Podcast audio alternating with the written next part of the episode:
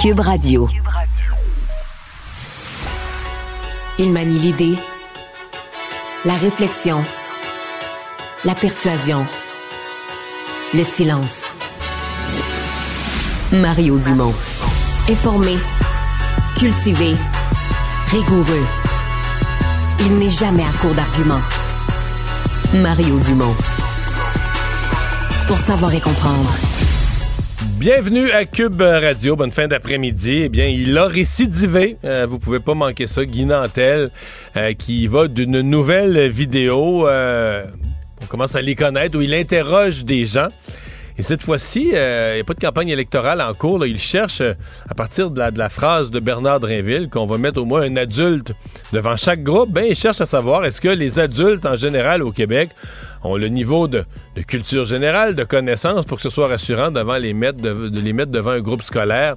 Sincèrement, ça ne s'imagine pas à quel point il y a parmi nous des gens qui ne savent rien. En fait, on peut pas trouver de questions assez faciles. Ils trouvent pas de questions assez faciles pour que les gens puissent réussir. Et on doit donner quand même la palme à un gars qui, sur une carte du Canada, ne peut rien reconnaître, pas placer le Québec, ne sait pas la capitale du Québec. Il dit que c'est Toronto. Et on lui demande qu'est-ce que tu fais dans la vie? Ah, j'étudie en politique. On rejoint l'équipe de 100% Nouvelles. Trouvez notre collègue Mario Dumont. Bon après-midi, Mario. Bonjour. Caucus des libéraux fédéraux à London, en Ontario. Écoutons ensemble les deux questions posées par notre collègue Raymond Filion et les réponses du premier ministre. De la grogne dans votre caucus, beaucoup d'inquiétudes par rapport euh, au sondage. Certains s'interrogent même sur votre capacité à vous, là, à savoir si vous êtes encore l'homme de la situation. Qu'est-ce que vous allez leur dire à ces députés cet après-midi? Ben, cet après-midi, je vais passer beaucoup de temps à écouter. Euh, il y a de la grogne à travers le pays. Il y a même une majorité de Canadiens dans un récent sondage qui disait que ce serait le temps de M. Trudeau de laisser sa place à quelqu'un d'autre. Est-ce que c'est une possibilité que vous avez euh, envisagée? On est à deux ans des prochaines élections. Euh, moi, je continue à faire mon travail et euh, je reste euh, enthousiaste et acharné est-ce que ça risque d'être la rentrée parlementaire la plus difficile de sa carrière à M. Trudeau, Mario? Ben, c'est la période, euh, pas de doute, c'est la période la plus difficile de sa carrière. Remarque que ça a quand même bien été. Il est là depuis 2015.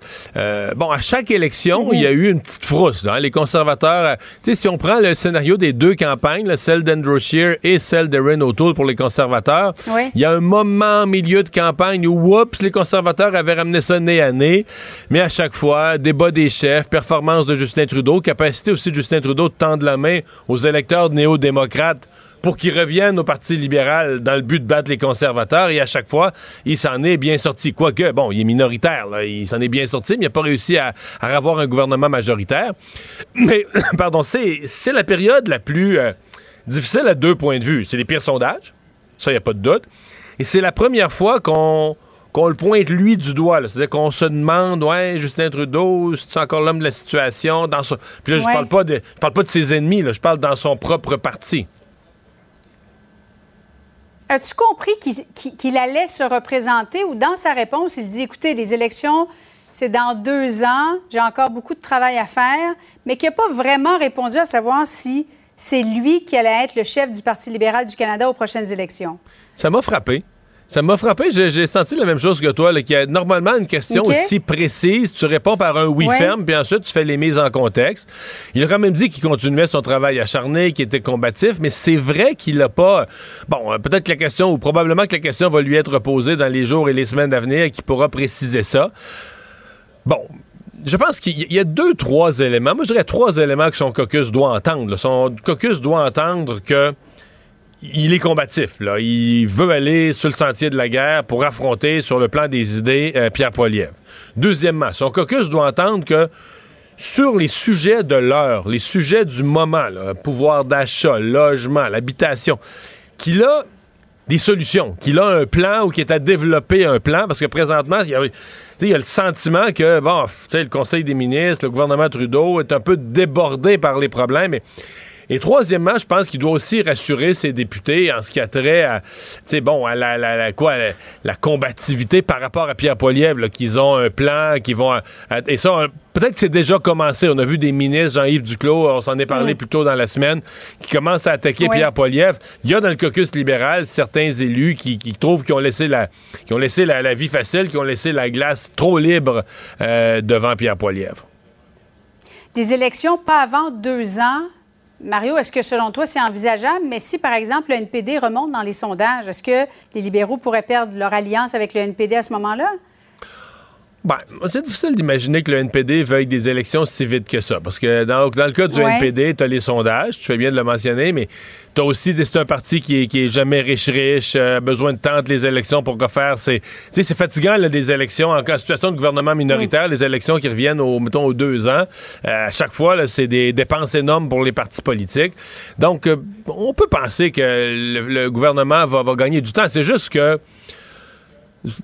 le, danger pour les libéraux, c'est que si à un moment donné, tu as l'air d'étirer volontairement, tu es usé à la corde, les sondages sont mauvais, si on réussit pas une certaine remontée ou une certaine reprise de conscience, il y a un moment où euh, tu as l'air d'une loque humaine. Tu as l'air de quelqu'un qui traîne puis qui déclenche pas les élections parce que, tu sais, il déclenche pas les élections parce que s'il déclenchait, ce serait la catastrophe.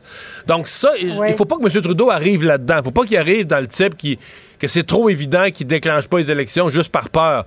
Donc, il doit, il doit, il a pas le choix. Il faut qu'il reprenne du poil de la bête. C'est absolument nécessaire pour lui. Cégep François-Xavier Garneau, qui est un cégep francophone à Québec, organise depuis lundi ce qu'on appelle la English Week où on invite les étudiants, Mario, à parler en anglais entre eux. Euh, il y a des professeurs aussi qui peuvent décider de donner leur cours euh, en anglais. Il manquait peut-être un peu de cohésion aujourd'hui dans le message du gouvernement. Écoutons ça ensemble. Je m'insurgerai pas parce que un cégep francophone fait à l'occasion une semaine favoriser l'apprentissage de l'anglais. Honnêtement, l'anglais n'a pas besoin de vitrine au Québec. On a déjà de la difficulté à aller faire maîtriser le français, à bien l'écrire, à bien maîtriser la langue. Alors, je demande au Cégep Garneau, justement, de valoriser, de faire la promotion du français. C'est ce qui doit annuler la Est-ce qu'il en annule ou pas? Moi, je demande au Cégep, comme je l'ai dit il y a 20 minutes, je le répète, je demande au Cégep Garneau de nous aider à continuer de valoriser, faire la promotion du français. Merci. Il y a déjà assez d'anglais chez les jeunes, pas en général euh, au Québec, donc c'est pas une bonne idée. Mario, comment se fait-il qu'il n'y avait pas de position claire? Les copies du devoir n'ont pas été distribuées à tous ce matin. Je le ben sais non, pas. Ça, on dirait qu'il y en a plusieurs qui n'avaient pas lu le devoir ce matin. Ouais, je le sais pas. Euh, ça, ça fait dur ce matin. C'est pas arrivé si souvent. Hein. C'est quand même, euh, même certains, des fois, les journalistes se plaignent qu'à la CAQ, les messages sont, trop alignés puis trop encapsulés. Mais là, on était quand même pas mal perdus ce matin. Et même, euh, parce que là, dans les images, on a vu le ministre Robert réagir sa collègue réagir, Pascal Derry. Puis ensuite, on les voit mhm. sortir tous les deux. Mais même quand ils ressortent tous les deux, le journaliste pose la question, puis c'est Roberge qui s'en va pour répondre, mais qui, avant sa première syllabe, se fait couper la parole. Donc, c'était même pas vraiment coordonné qui allait parler. Puis on sent M. Roberge un peu frustré, dire OK, là, je viens de me faire, bon québécois, je viens de me faire shifter. Fait que c'est tout ça, là, ça, ça a pas bien paru ce matin. Euh, sur le fond, euh, je comprends la complexité, tu sais mais dans, euh, une grande partie du territoire du Québec, l'anglais n'est pas une menace.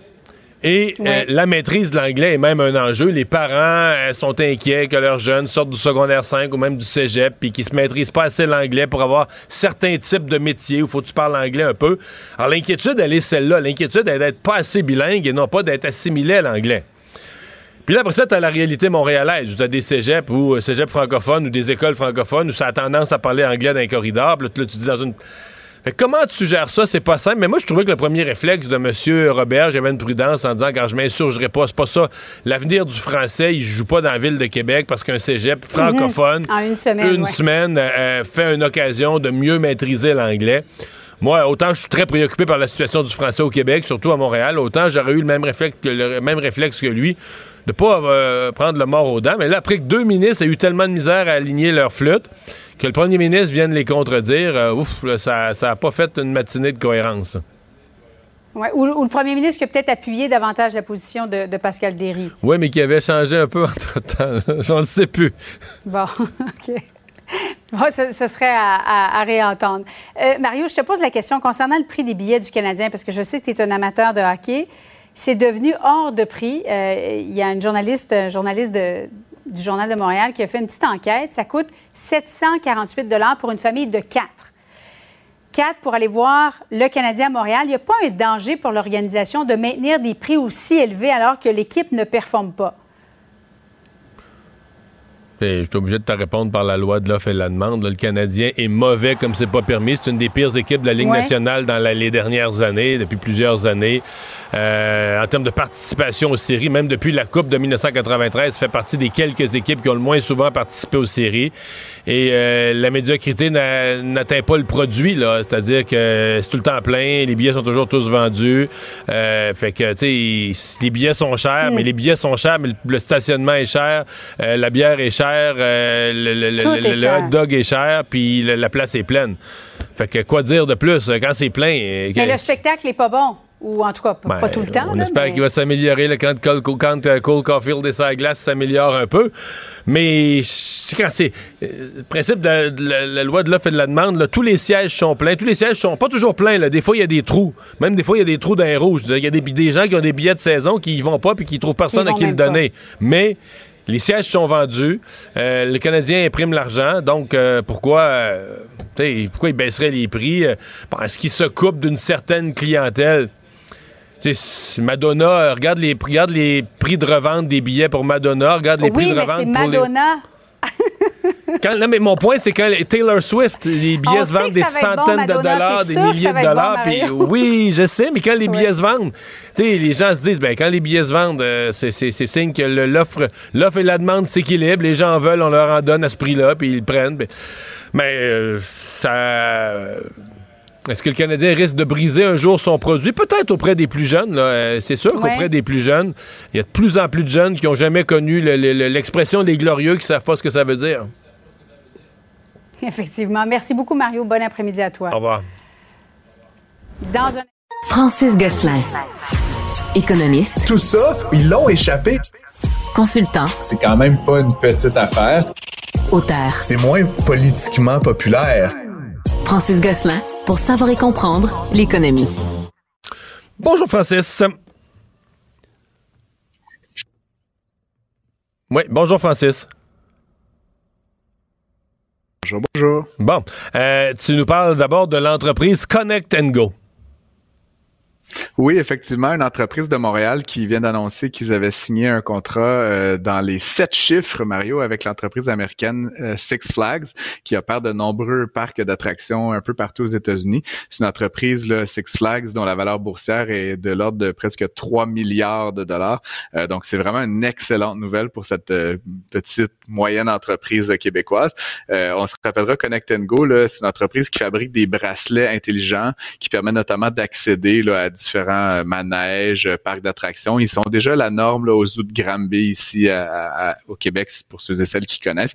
Et là, de plus en plus, ce qui permet de faire ces bracelets-là, c'est non seulement d'accéder à des manèges ou à des à différentes salles, mais en plus de payer en utilisant euh, ce même bracelet-là. Et c'est donc cette technologie-là qui a beaucoup intéressé Six Flags et qui va permettre à l'entreprise de vraiment s'étendre de manière assez rapide partout aux États-Unis, mais aussi éventuellement dans le monde, parce que Six Flags a aussi des activités là, aux quatre coins de la planète. Hmm. Six Flags, c'est eux qui ont, corrige-moi, c'est eux qui ont la ronde aussi maintenant, là. Ouais, en fait, ce qui est un petit peu dommage, c'est que pour l'instant, Connect Go sera pas déployé à la ronde, ce qui est un petit peu particulier. mais évidemment, tu peux comprendre, Mario, que ben, on fait l'entente avec le siège social. Eux, ils privilégient possiblement certains parcs. Là, tu sais, je connais pas toutes les, les mesures ou les indicateurs là, qui leur permettent de décider est-ce qu'il y a des parcs qui sont plus petits, plus gros, qui sont plus profitables, moins profitables. Mais en tout cas, pour l'instant, c'est déployé là, dans dans un certain nombre de pays unis mais l'idée éventuellement, c'est que Connect Go pourrait devenir la solution euh, d'accès et de paiement mondial pour Six Flags. Et si c'était le cas, le Mario, ça mettrait vraiment cette entreprise-là, là, ça la ferait exploser là, certainement. Et encore une fois, elle est 100% basée ici, là, cette hmm. entreprise-là. Disney, euh, ce genre de bracelet-là, écoute, euh, mes enfants, c'est des adultes maintenant. La dernière fois qu'on est allé à Disney, ça fait 10 ans, sinon plus. Et ils avaient déjà chez Disney ce genre de bracelet-là. Les enfants allaient acheter une collation, une pomme dans un comptoir Disney puis il a payé avec leur bracelet sur le forfait qu'on avait payé globalement. Là. Oui, Disney avait beaucoup d'avance sur la plupart de ses compétiteurs et ce qui est particulier, c'est que Disney, ils ont développé cette technologie-là euh, euh, dans même leurs activités. Donc, c'est pas un prestataire externe et c'est évidemment face à cette innovation-là de chez Disney qui, comme tu le dis, là, ça, ça date pas d'hier, mais qui est vraiment là, devenu un peu la référence que beaucoup d'autres joueurs, comme Six Flags, là, qui opèrent des centres de divertissement et des parcs d'attractions, souhaitaient un peu accélérer leur transition. Et donc, plutôt que de développer une technologie à partir de rien, d'embaucher des développeurs peur de faire certainement beaucoup d'erreurs en chemin, ben, ils ont préféré euh, préconiser une solution qui est déjà toute faite, qui est déjà très fonctionnelle. Et la bonne nouvelle là-dedans, Mario, c'est que le leadership euh, mondial en matière de, de bracelet de paiement, ben, apparemment, il est à Montréal. Euh, donc, c'est Connect Go qui a remporté le mandat. Et donc, on, je pense qu'il y a de quoi être fier de notre savoir et de notre ingénierie là, dans, dans ce dossier-ci.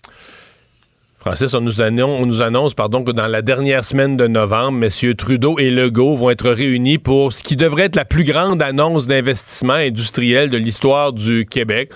Parle d'un investissement gigantesque, là, dans, toujours dans le même secteur, des, cellules, des batteries euh, pour les véhicules électriques.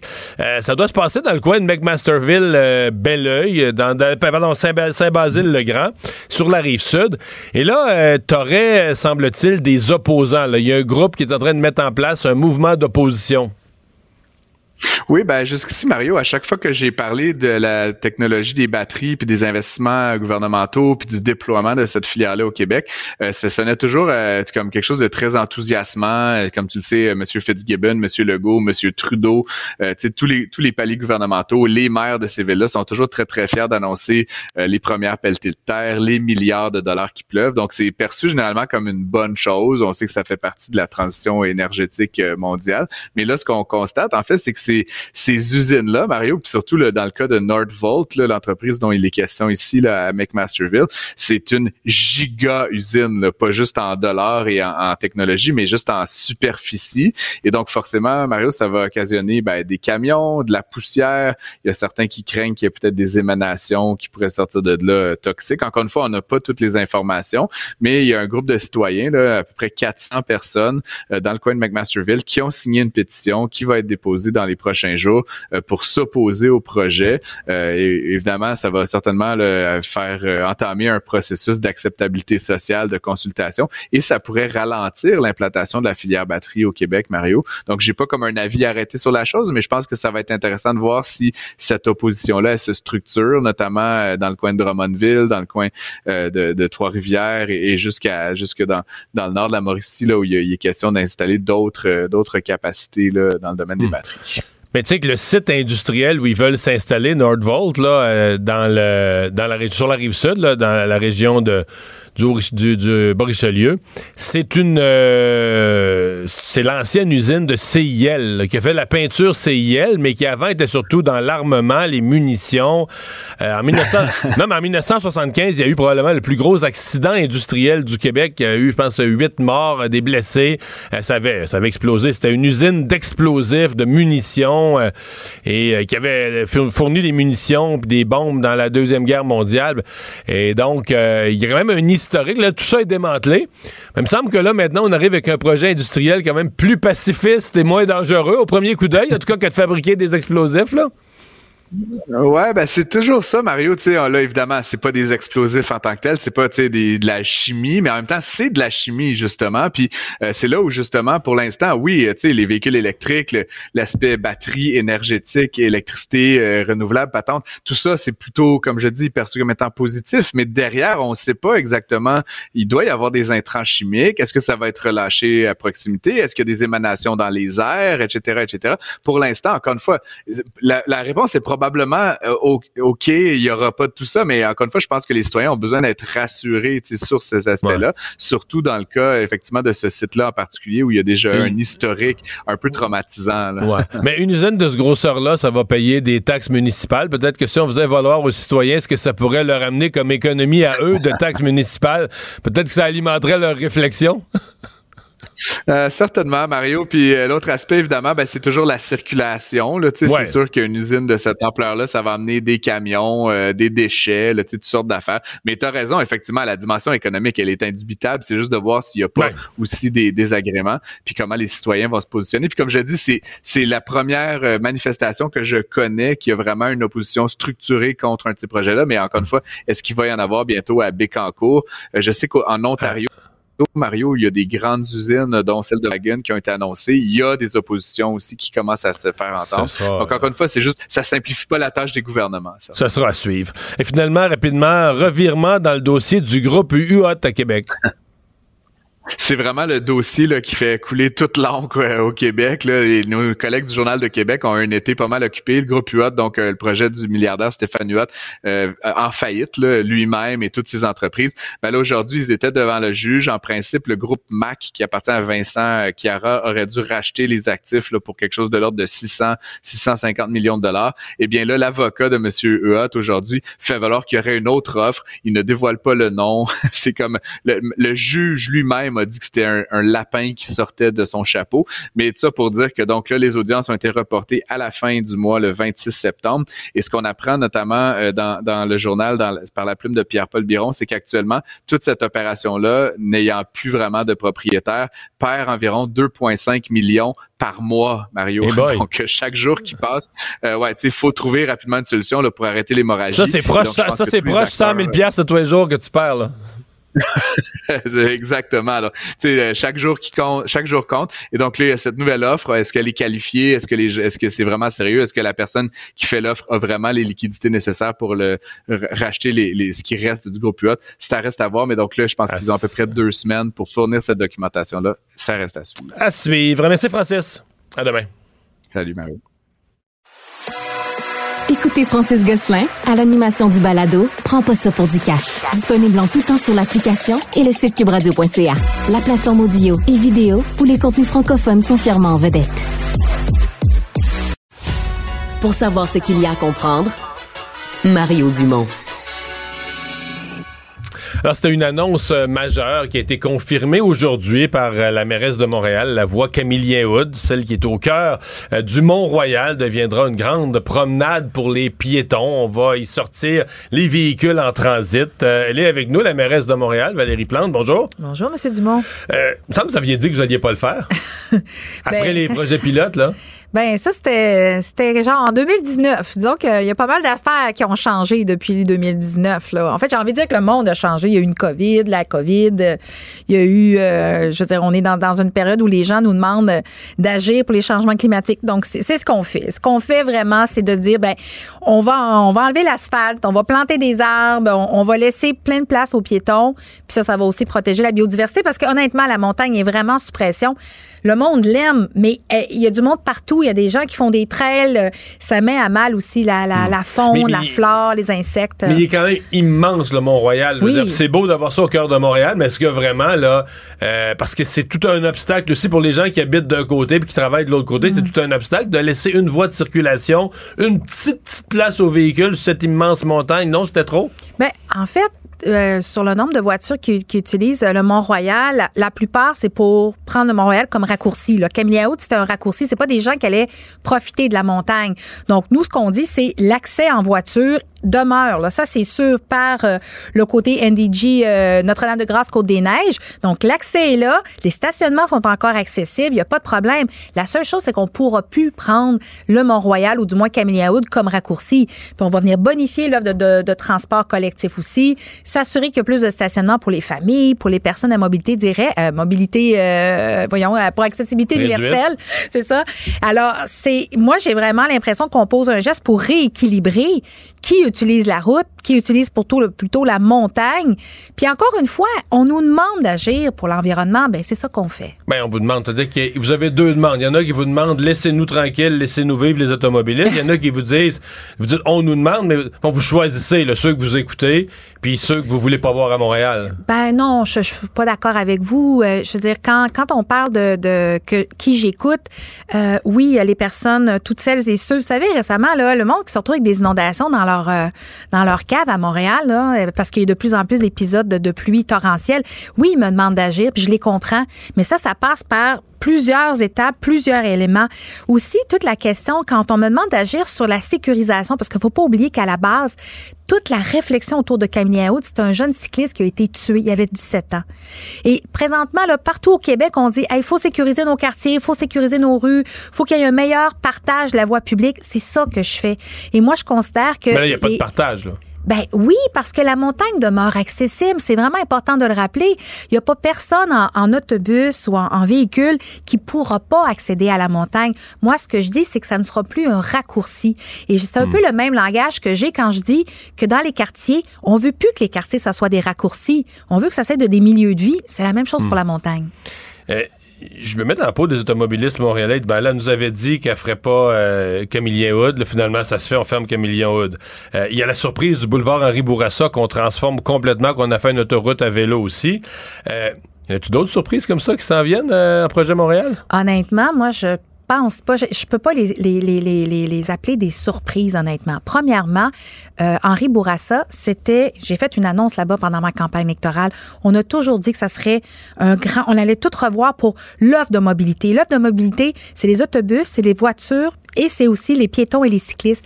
C'est comme ça qu'on travaille. On l'a fait pendant le premier mandat. Donc, il n'y a pas de cachette à ce niveau-là. Et même pour la montagne, Monsieur Dumont, euh, à ce moment, on a écouté les recommandations là. Euh, de, de l'OCPM, on, on, suit la très grande majorité, mais depuis 2019, oui, il y a des changements. On peut pas moi, je considère que mon rôle, c'est aussi de voir comment la population évolue, les besoins évoluent, comment, c'est quoi nos aspirations comme ville. mais je l'assume, vous savez, ma décision, hein, complètement. Mais j'ai vraiment l'impression, en mon âme et conscience, qu'on propose le meilleur compromis, la meilleure solution pour notre poumon vert. On, c'est quand, quand on, je pense qu'on oublie à quel point on est chanceux d'avoir une icône comme celle-là, puis il faut la protéger parce que. Mais il n'y a, personne qui, a personne qui parlait de construire euh, des condos d'un bout à l'autre du Mont-Royal. Tout le monde est d'accord qu'on maintient ce magnifique parc. La question, c'est est-ce que euh, est-ce que c'était possible de le maintenir en laissant passer des gens qui sont parce que là vous dites euh, c'est un raccourci. Quand vous dites les gens auront pu raccourcir, c'est tout un détour que vous leur imposez. Il y a des gens qui vont euh, qui capotent sur leur accès au travail dorénavant. C'est intéressant quand vous dites euh, construire des condos. Euh, je disais ce matin dans mon allocution qu'il y a 150 ans, le conseil municipal avait décidé de prendre un million de son budget il y a 150 ans pour racheter les terrains sur lesquels s'étaient construits, surtout des familles plus aisées, pour s'assurer que la montagne reste pour tout le monde, qu'elle soit accessible à tout le monde. Imaginez s'il y a 150 ans, on n'avait pas fait ce geste-là. Moi, je considère qu'aujourd'hui, c'est ce que je fais. Je, avec les élus municipaux ont dit la montagne, elle est sous pression, la biodiversité, elle est compromise. On veut une qualité de l'air. Le Mont-Royal y contribue et on va investir massivement. C'est l'équivalent de trois terrains de football qu'on va, qu'on va protéger en, plantant davantage. Donc, c'est un choix qui est assumé, mais je suis convaincue que dans les les prochaines générations vont nous dire merci d'avoir eu ce geste audacieux. Et je finis en disant, en terminant que euh, on est en train de réfléchir à toute l'offre de transport collectif autour aussi. Là. Il faut que les gens puissent accéder à la montagne. Ça peut être par d'autres entrées. Donc, l'accès à la montagne demeure. La montagne, elle est pour tout le monde, incluant les automobilistes. Madame la mairesse, il y a quelques minutes à London, en Ontario, alors qu'il est réuni avec son caucus euh, sous pression parce que son caucus est insatisfait.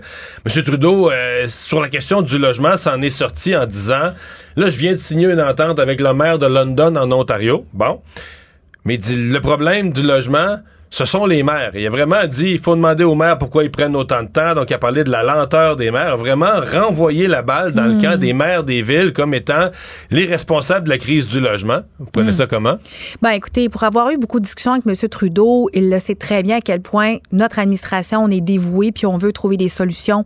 Euh, je dois mentionner que, contrairement à tous les maires du pays, au Québec, il n'y a aucun argent qui vient du fédéral qui vient directement à nous. Ça passe par le gouvernement du Québec qui doivent s'entendre. Et présentement, les sommes dont parle M. Trudeau, là, il y a une entente pour accélérer le logement. C'est présentement bloqué à Québec. Ils doivent s'entendre, le fédéral et, le gouvernement du Québec, pour que ça vienne dans les villes. Je remets pas ça en question, mais au Québec, C'est pas du tout la même situation. Moi, il n'y a pas d'argent qui vient direct. Alors, je sais que M. Trudeau sait à quel point est engagé et j'invite, pour être bien honnête. Est-ce que vous prenez une Ben, partie pas du du blâme? Ben, pas partout. Parce qu'au final, vous m'entendez toujours le dire, ce qui manque à- au, au Québec, euh, il manque à Montréal, c'est qu'il n'y a pas eu d'investissement en logement social depuis trois ans. Pas une scène. Je veux dire, à un moment donné, c'est dans la mission de- de- du gouvernement du Québec, pas celle de Montréal.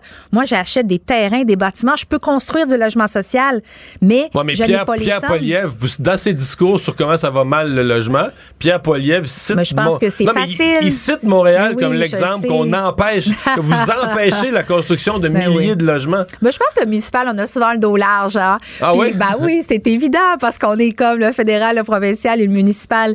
Mais honnêtement, euh, de mon côté, je- non, je ne prends pas le blâme parce que j'ai, il y a aucune administration qui a mis autant d'argent de côté pour acheter des terrains. Ça n'a jamais fait partie d'une mission d'une ville d'acheter des terrains.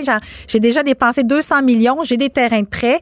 Maintenant, ce que j'ai besoin, c'est que le fédéral et le gouvernement du Québec, dans, la- dans comment ça fonctionne chez nous, puissent nous faire descendre de l'argent. Donc, honnêtement, moi, je m'attends à ce que les deux ministres, celui de fédéral et provincial de l'habitation, trouvent une solution. Parce que la dernière fois qu'on a eu une entente comme ça, savez-vous comment ça a pris en- avant que le fédéral puis le, le gouvernement du Québec s'entendent? Trois ans. Il y avait de l'argent qui allait vers les villes ailleurs au pays, mais pas ici. Puis, comme je dis, c'est de même que ça marche. Mais c'est pas vrai. Mais vous voudriez que ça marche plus vite. Ben, c'est pas vrai que c'est les autres qui bloquent. Euh, le, le- ce vendredi, il va y avoir un grand sommet euh, à Québec sur Oui. la question de l'itinérance. Sommet où un peu le thème, c'est comme euh, l'itinérance est rendue partout, là, à Gatineau, ouais, à Sherbrooke. Euh, bon, pour la mairesse de Montréal, c'est pas un phénomène nouveau. Il y a de l'itinérance à Montréal Mm. depuis des décennies. Vous, vous voyez ça comment? Vous dites quoi aux autres maires pour Ouais. qui c'est un phénomène nouveau? Euh, Qu'est-ce qu'on fait avec ça, l'itinérance? C'est pas, c'est pas simple. Dans le quartier ici, disons qu'on est euh, Ben, des vous êtes spécialistes. dans- là, oui, ouais. oui, vous êtes au cœur d'un secteur qui, est- qui est- où c'est difficile. Ben, c'est complexe. Ça, c'est la première chose qu'on dit, c'est que avec l'itinérance peut venir des problèmes de toxicomanie, euh, de santé mentale. Alors, c'est c'est complexe. Puis on a différentes populations. Euh, ça peut être de plus en plus de personnes aînées qui se retrouvent à la rue. C'est d'une grande tristesse. On a aussi euh, beaucoup de, de femmes, des personnes euh, des fois qui, qui, étaient dans le bassin de l'immigration qui finalement tombent dans l'itinérance. Moi, le message que je veux porter, c'est que euh, le gouvernement du Québec a aidé souvent Montréal avec des refuges. Mais pour moi, des refuges, là, c'est une, une, euh, solution d'urgence. Mais à un moment donné, quand le nombre d'itinérants augmente tout le temps à Montréal, ce qui est le cas, faut arrêter de penser avec des refuges. Il faut des vraies solutions, puis ça passe par du logement supervisé. Puis là encore, je vais ramener le même message, Monsieur Dumont. Depuis quelques années, il n'y a pas eu de logement social pour les itinérants qui s'est construit à Montréal parce que les sommes ne sont pas au rendez-vous. Qu'est-ce que vous attendez du ministre Carman vendredi? Est-ce qu'il faut qu'il arrive avec de l'argent? Moi, je m'attends, je l'ai dit souvent, hein, c'est, c'est pas un ministre qui va régler la crise des, euh, des, des- des vulnérabilités à Montréal ni au Québec. Il faut que l'ensemble des ministres se parlent. Le trésor, l'habitation, euh, les services sociaux, la santé, euh, solidarité sociale. Ça suffit de penser en silo. Il faut des solutions pérennes parce que moi, je vais vous dire une chose, Monsieur Dumont. Ici, à Montréal, je trouve que la population, elle est d'une grande ouverture d'esprit, là. Dans le coin ici, tout le monde veut aider les, les personnes vulnérables. Mais quand, à un moment donné, on met en place que des refuges, que euh, c'est pas, c'est pas, les gens se retrouvent dans la rue dans la journée et la cohabitation est difficile. Puis moi, je veux pas désolidariser les Montréalais. Moi, je veux que le gouvernement du Québec nous aide à garder cette cohabitation sociale, mais il faut qu'il y ait des vraies, vraies, vraies solutions, pas juste des refuges. Madame Plante, merci beaucoup d'avoir été avec beaucoup. nous. Bon La mairesse de. Montréal, Valérie Plante. Mario Dumont. Plus pratique que n'importe quel moteur de recherche. Une source d'information plus fiable que les internets. Pour savoir et comprendre, Mario Dumont. L'exercice lui-même Mario Dumont. va faire sortir plus de vérité sur ce qui s'est véritablement passé à ce moment-là. Gérez donc ça, s'il vous plaît. Isabelle Maréchal. Mais C'est parce qu'à un moment donné, si on paye pas tout de suite, on va payer tout à l'heure. La rencontre, Maréchal Dumont. C'est l'heure de parler à notre amie Isabelle. Bonjour. Bonjour Mario. Alors, euh, tu nous parles aujourd'hui de, le, du, de la lettre de la PDG, Véronique Prou, là, de la- de l'Association des manufacturiers, des exportateurs, euh, sur l'économie du Québec et sur les gros projets dans l'économie. Oui, c'est une lettre, euh, une lettre ouverte qui a été publiée aujourd'hui par la, la, présidente de Manufacturiers Exportateurs du Québec. Donc, c'est un grand joueur économique euh, au Québec.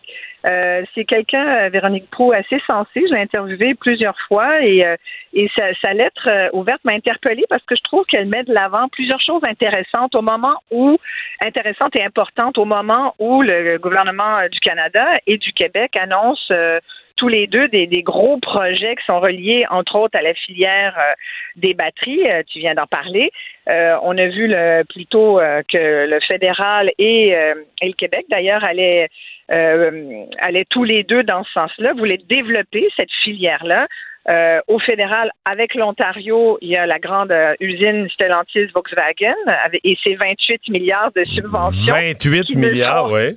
Qui ne seront rentables, on vient de l'apprendre, que, que pas avant 20 ans. Ça veut dire qu'on rentrera pas, en tout cas les, Ontariens, mais aussi nous un peu, il y a un peu de notre argent là-dedans. tu veux, on fait partie de ces contribuables canadiens qui, qui ont contribué largement. Je veux dire, tu sais, quand tu dis le gouvernement va investir 28 milliards, c'est l'argent des gens. Donc, euh, euh, je pense qu'il faut, euh, faut dire les bonnes choses. Moi, j'entends beaucoup de, de, choses qui me font un peu tiquer de la part des ministres en place, que ce soit François-Philippe Champagne qui nous dit vous allez voir, vous inquiétez pas, il va y avoir des retombées positives, puis euh, euh, ça va créer des milliers d'emplois. D'accord? Combien euh, À partir de quand? Quel type de travailleurs? Est-ce qu'on va les avoir ces travailleurs-là? Est-ce qu'ils auront accès à une formation?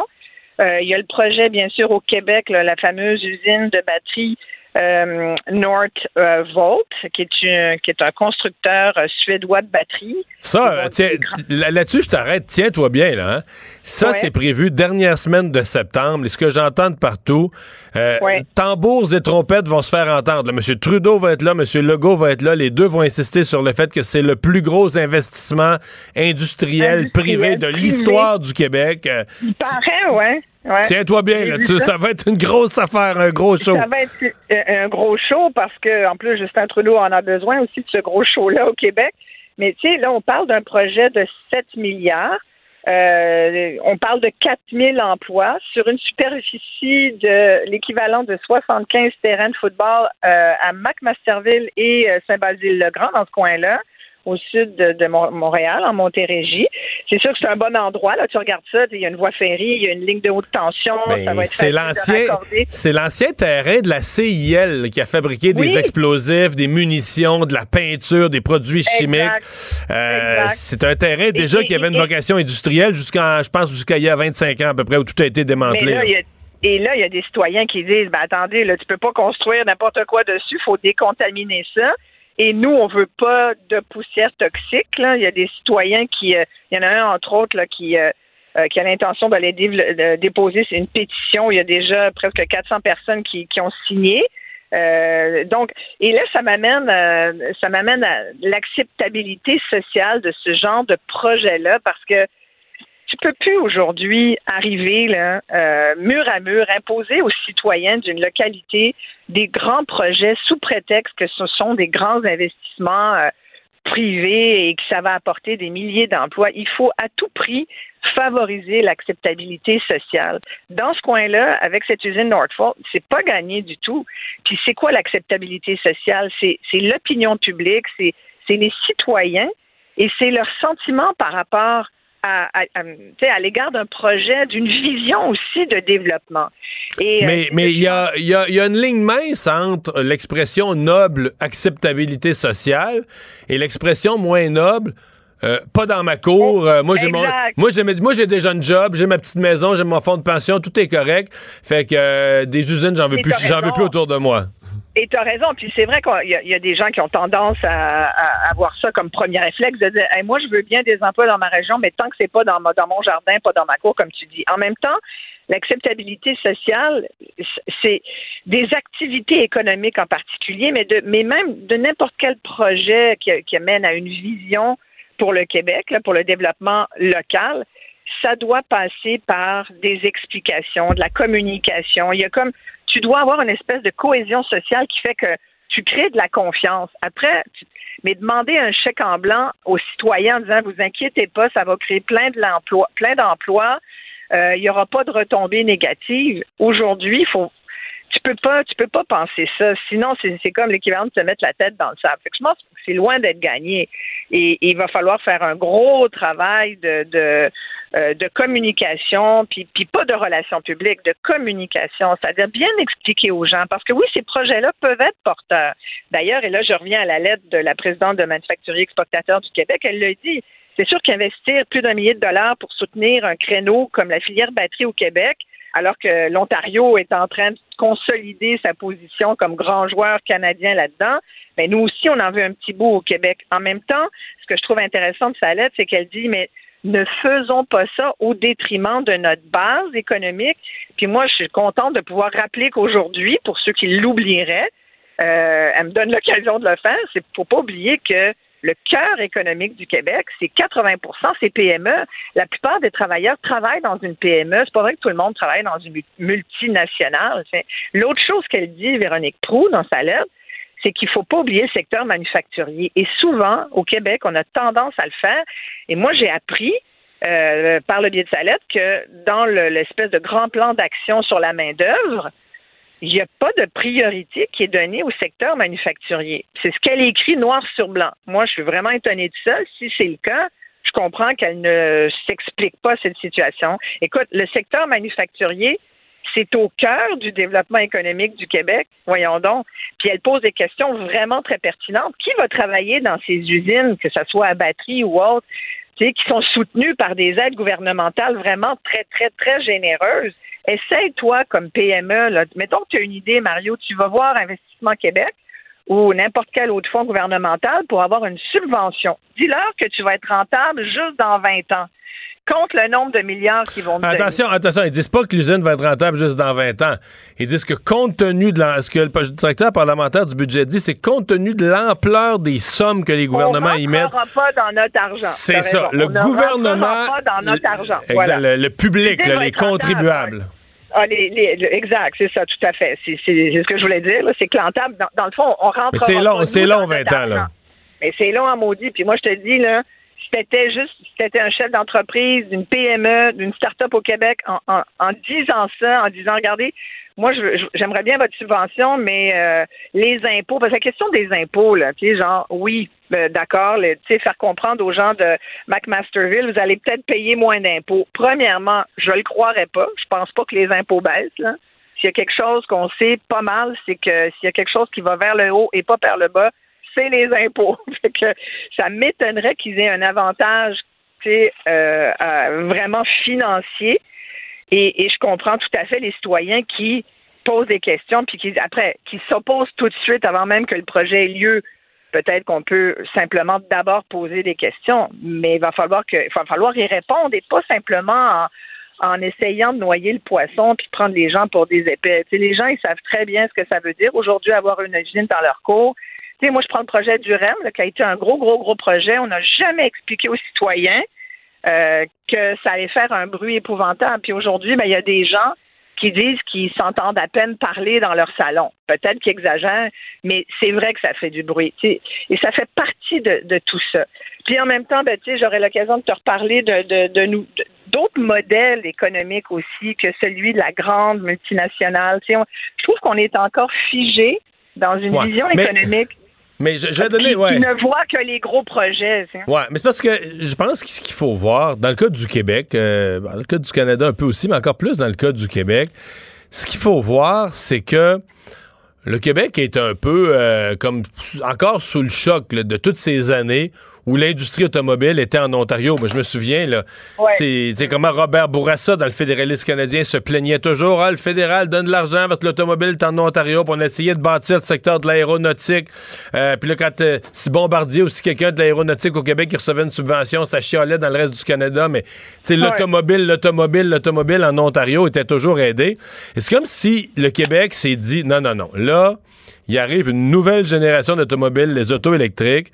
Puis c'est pas vrai qu'on. D'abord, le Canada s'est dit c'est pas vrai qu'on va laisser les Américains prendre le contrôle de ça. Puis le Québec s'est dit c'est pas vrai que si le Canada se mêle de ça, des autos électriques, des batteries d'auto électriques, c'est pas vrai que ça va encore aller tout en Ontario. Donc il y a une obsession, il y a une obsession de, de, Fitzgibbon, de, de, de Legault, de nous positionner, de dire on va avoir notre part euh, du prochain Klondike là. Oui, mais en même temps, puis en même temps, je pense que ce- la rumeur dit qu'on a qu'on aurait pu avoir l'usine de Volkswagen. Disons on n'avait pas, on n'avait tu pas les terrains ni l'électricité à court terme. là. On n'avait rien. Pour... Oui, mais il paraît que c'était. Ben, est-ce que l'Ontario l'a plus l'électricité Ben oui, mais pour, euh, ça, ça c'est le ridicule. euh, Ça, c'est le ridicule. L'Ontario le plus parce que l'Ontario va leur faire de l'électricité avec des usines au gaz. Donc, on, Ben dit- on voilà, dit qu'on fait, alors. on dit qu'on fait ça au nom des changements climatiques. On investit dans l'auto électrique, mais la plus grosse usine de batterie électrique va être, euh, elle va fonctionner, elle va opérer, brancher sur une centrale au gaz. Et, c'est là, et ça, ça fait partie des trois règles de l'acceptabilité sociale, tu vois, des activités économiques. Je les ai un rapport là-dessus aujourd'hui. Ça doit reposer sur trois piliers.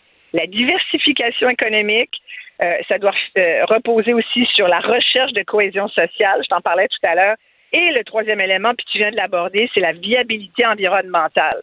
Rentrer dans la gorge du monde des citoyens, des projets qui sont a priori qui paraissent bien, mais qui sont pas viables d'un point de vue environnemental. Je trouve qu'aujourd'hui, c'est pas respecter euh, ce qui nous attend. Tu comprends? C'est pas respecter le, le, le- le- le- la planète, l'environnement. C'est tellement pas ESG.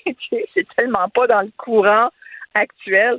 Fait mais puis ça, sur cette bataille entre l'Ontario et le Québec, tiens, euh, je pense qu'on fait pas le poids avec notre petite usine à Nordvolt, mais en même temps, il y a d'autres modèles aussi. Il y a tellement d'autres modèles. Tu sais, j'ai passé la journée dans une coopérative de travailleurs forestiers.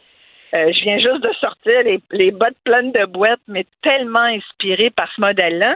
Puis je t'en reparlerai parce que ça mérite une chronique entière sur, ce sur cette nouvelle façon de travailler. Mais en gros, en conclusion d'aujourd'hui, je peux te dire, oui, il y a des gros projets qui peuvent être porteurs, mais il faut pas lésiner non plus sur, euh, pour développer d'autres modèles. Puis le modèle coopératif fonctionne de plus en plus euh, comme étant porteur aussi. C'était à Sainte-Anne-des-Monts, la coopérative de travailleurs s'appelle Aubois. Ils sont 80 travailleurs, c'est un conseil d'administration. Il y a personne qui est le boss des bécosses qui, qui est en haut de la- sa tour d'ivoire puis qui dit aux autres quoi faire sans expliquer. Tout le monde a un, un- intéressement financier à l'entreprise. Tout le monde a le droit de donner son avis. C'est une entreprise qui est en forte croissance. En quelques années, ils sont passés, euh, ils ont quadruplé leur euh, leur chiffre d'affaires. Ils font aujourd'hui 4 millions de dollars dans une petite localité de la Haute-Gaspésie. Moi, je trouve que c'est un modèle qui mériterait de faire des petits, puis le monde travaille, puis sont de bonne humeur, puis sont contents. Écoute, j'ai été vraiment très impressionnée par ce modèle-là. Ben, salut les gens de Sainte-Anne-des-Monts. Pour moi, c'est une ville que j'aime beaucoup. J'ai bien des amis là-bas. Salut. Vraiment, vraiment, quel beau coin. Hey, que Merci, c'est beau la. Haute-Gaspésie. Bye bye. Profite-en. À demain. Casse-tête, devinette, mots croisés. Mario Dumont a la solution à tout. L'UPAC qui, euh, on dirait, au début, c'était vraiment le monde municipal, puis l'octroi de contrat, mais si vous suivez les dossiers de l'UPAC, ben, peut-être vous trouvez qu'il n'y en a pas assez, mais en tout cas, il y a certainement une diversification du type de dossier. Et là, je dois avouer aujourd'hui que notre bureau d'enquête a mis la main sur une histoire euh, où on est dans quelque chose... Peut-être déjà arrivé, mais moi, j'avais jamais vu quelque chose d'aussi gros. On parle tout de suite au directeur du bureau d'enquête, euh, Jean-Louis Fortin. Bonjour, Jean-Louis. Parce que c'est une fraude, c'est un dossier de l'UPAC, mais qui est en matière là, de travaux communautaires. Donc, des gens qui sont condamnés par les tribunaux à faire des travaux communautaires. C'est une fraude alléguée envers la justice, dans le fond. Donc, souvent, pour des contrevenants là, qui n'ont pas commis des crimes très, très graves. là. Par exemple, euh, c'est pas un meurtre, là, mais un petit vol de moins de 5 000 ou par exemple, bon, des voies de fait, tout ça. La justice peut décider, plutôt que de- de- de- de- d'emprisonner le, le coupable, ben, le juge peut dire, ben, t'as 150, 200 heures de travaux communautaires. Ça se voit assez souvent, hein. Puis on le sait avec les, les- les- les problèmes de surpopulation des prisons, c'est souvent une bonne, euh, une Ouais. bonne, euh, une bonne avenue. Euh, est-ce qu'il y a, et la question se pose, hein, parce qu'on sait que le système judiciaire et carcéral est embourbé, mais la question se pose, est-ce qu'on est qu'on fait un assez bon suivi des travaux communautaires qui doivent être effectués? Bref, quand un juge dit, je vous condamne à 150 heures de travaux, là, qui vérifie que les travaux sont Parce qu'en gros, corrige-moi, mais il faut que, il faut qu'il y ait des organismes communautaires ou divers organismes qui sont comme certifiés comme donnant du travail à faire aux gens. Et eux, ils signent un rapport comme quoi les 150 heures ou les 50 heures ont bel et bien été faites. Exactement. Bon, ça peut être des églises, ça peut être des organismes de toutes sortes. le, on prépare des repas pour les plus démunis, bon, etc. Tout euh, à première vue de, très, très, très bonnes causes. Et ça prend une personne responsable à l'organisme qui signe, qui se porte garant que, ben oui, euh, le, le contrevenant a réalisé ses travaux communautaires. Sauf que ce qu'on se rend compte, c'est que, ben, je pas les yeux fermés, mais on fait beaucoup confiance au système, à, l'honnêteté des gens qui sont impliqués. Et là, ce qui semble euh, euh, poindre à l'horizon, c'est qu'il y a des gens qui ont profité de ça pour payer des sommes d'argent, des avantages financiers en retour de faux rapports de travaux communautaires. En fait, comment, comment tu me charges? Moi, je ne vais pas faire de travaux communautaires. Comment tu me charges pour ta signature sur mon rapport comme quoi je les ai faits? C'est ça. 1000 pièces, 2000 pièces. Non, non, mais j'ai parlé euh, off the record à certains avocats euh, de la défense dans les derniers jours quand je travaillais sur cette histoire-là qui me disaient, tu sais, souvent, si j'ai un client, lui, il est bien content d'avoir un travaux communautaire. Tu sais, dans le sens que des fois, ils ont trouvé des façons de les contourner, puis ils savent qu'ils n'auront pas vraiment à les faire. Tout ça, il faut, il faut le prouver, évidemment, mais on a un cas qui, ressemble à ça. Donc, euh, un, résident de l'Épiphanie dans la Naudière, euh, Soko Lomonba, 65 ans, qui fait aujourd'hui face à cinq accusations assez sérieuses parce qu'il aurait, selon les prétentions de la police euh, et des procureurs de la couronne, donc falsifié, produit de faux rapports de travaux communautaires en échange de euh, sommes d'argent dans plusieurs dossiers, sur une période d'un peu plus d'un an, entre août 2022 et euh, le début août 2023. Donc, c'est pas arrivé seulement une fois au chalet, ça semblait une pratique assez courante. Et c'est quoi son organisme de bienfaisance, lui? Il y avait deux églises, euh, l'église Reflet de Christ et l'association chrétienne pour le progrès social, qui sont des organisations religieuses euh, enregistrées à Montréal. Et ben, le juge considérait que ben oui, c'est pas de problème, euh, les travaux communautaires peuvent être faits à cet organisme-là. monsieur, semble-t-il, signait, ben oui, c'est complété, mais dans le fond, le, le, délinquant, le criminel, s'était jamais présenté pour faire ses travaux communautaires, puis ça fonctionnait bien. Euh, il prenait, lui, lui prenait de l'argent pour, pour signer le rapport, le faux rapport. C'est ce qui est allégué par la, la, la, police et le, DPCP. Bon, évidemment, là, il, il a été accusé euh, au mois de juillet, devra revenir en cours au mois d'octobre. Il faut bien comprendre, quand il a comparu la première fois, monsieur n'avait pas d'avocat. Donc là, ça voulait prendre un avocat, il a plaidé non coupable et la preuve reste à être faite devant un juge. Mais c'est assez sérieux parce qu'on regarde les chefs d'accusation, bon, entrave à la justice, puis on peut comprendre parce que tu, tu as d'une certaine façon, selon ce qui est allégué, euh, euh, contrecarré le cours normal de la justice des Bruno. Euh, fraude parce que il, a, il a pris de l'argent, il a pris des sommes qui ne lui étaient pas destinées. Production et utilisation de faux documents, donc les fameux rapports de travaux communautaires complété. Puis aussi, ben, semble-t-il qu'il aurait utilisé de façon illégale une pièce d'identité qui, qui n'était pas à lui pour commettre des crimes qui lui sont euh, reprochés. Je suis pas avocat, euh, Jean-Louis, mais je suis pas avocat, mais on dirait que c'est quand même limite outrage au tribunal parce que la première des accusations d'entrave à la justice, parce que la, la justice donne des travaux communautaires et toi tu tu les annules. À travers ton action, tu annules les travaux communautaires de l'individu, tu le forces pas à les faire, tu sais signes son papier, mais est-ce qu'il n'y a pas une outrage au juge de toute façon? Parce que le, prononcer des travaux communautaires, c'est une décision, c'est si on croit à la justice puis au sérieux, c'est un juge qui a parlé, c'est la parole du juge qui dit toi, tu dois faire 100 travaux 100 heures de travaux communautaires. Puis l'autre, ben, il vient, il envoie promener le juge, il, il est froid. Dis-moi, il va signer un papier, puis il n'aura pas à les faire, là. écoute, un avocat pourrait probablement t'expliquer mieux que moi la, subtilité. La nuance entre, les deux, oui. Entre les deux, chefs d'accusation. Mais oui, c'est clair qu'un juge qui a prononcé sa sentence, qui a dit Monsieur, vous n'irez pas en prison, vous allez faire des travaux communautaires, qui voit que le, prévenu lui, rit en pleine face avec un faux rapport de travaux communautaires effectués, c'est sûr qu'il ne sera pas content, disons, disons-le comme ça. Euh, il y a eu un, exemple euh, en 2021 assez semblable d'un ancien conseiller municipal à Laval qui a été accusé euh, de crimes semblables et lui, assez récemment, j'en connais ce matin dans son dossier judiciaire, il a plaidé coupable à cinq chefs d'accusation assez similaires. entrave à la justice, production de faux documents, fraude et le 20 septembre, donc la semaine prochaine, il va recevoir sa sentence. Et ça va être intéressant parce que euh, tu parles justement d'outrage au tribunal ou d'entrave de, à la justice. suis convaincu qu'un juge qui voit que quelqu'un comme ça euh, se moque un peu du système judiciaire ou tente d'entraver le cours normal de, de- des, des sentences qui sont rendues, pas sûr qu'on va, on va vouloir être clément avec euh, Jean-Louis? dans ces cas-là. Jean-Louis? Est-ce que est-ce qu'on va le punir par des travaux communautaires? Est-ce qu'il va aller- Est-ce que celui qui a commis la fraude va aller en prison ou est-ce qu'on va lui donner des travaux communautaires? C'est c'est une bonne question. Puis il y a une chose qui est, qui est assez euh, fascinante, c'est que les travaux communautaires, il n'y a pas vraiment de texte de loi qui encadre ça. Euh, c'est- une pratique qui, avec les années, a été comme acceptée dans la jurisprudence. Tu sais, peux pas aller euh, sur le site, euh, par exemple, va consulter le code criminel. Il n'y a rien qui, qui décrit ce que doivent être précisément les travaux communautaires ou quand est-ce qu'ils doivent être imposés. C'est vraiment la discrétion des juges. Puis depuis une vingtaine d'années, la jurisprudence est abondante, c'est accepté. C'est une façon là, de dire à- à- pour un juge d'évi- de, de dire ben, tu n'iras pas en prison, mais tu vas Mais payer. il y a euh, aucun, euh, il y a aucun, mettons les agents de probation. Là. Si un, toi, si un détenu est en libération conditionnelle, on dit il y a un agent de probation qui va lui téléphoner, qui peut même aller le visiter. qui- Donc, dans les travaux communautaires, il y a, oh, y a même pas euh, à travers tout le Québec cinq agents qui se promènent pour aller voir les travaux. Dis, regarde, à cette heure-là, il est supposé être là. Je vais aller voir est-ce qu'il travaille vraiment. Il y a rien, rien, rien. On se fie à 100% sur la signature d'une seule personne dans l'organisme qui dit les heures sont faites.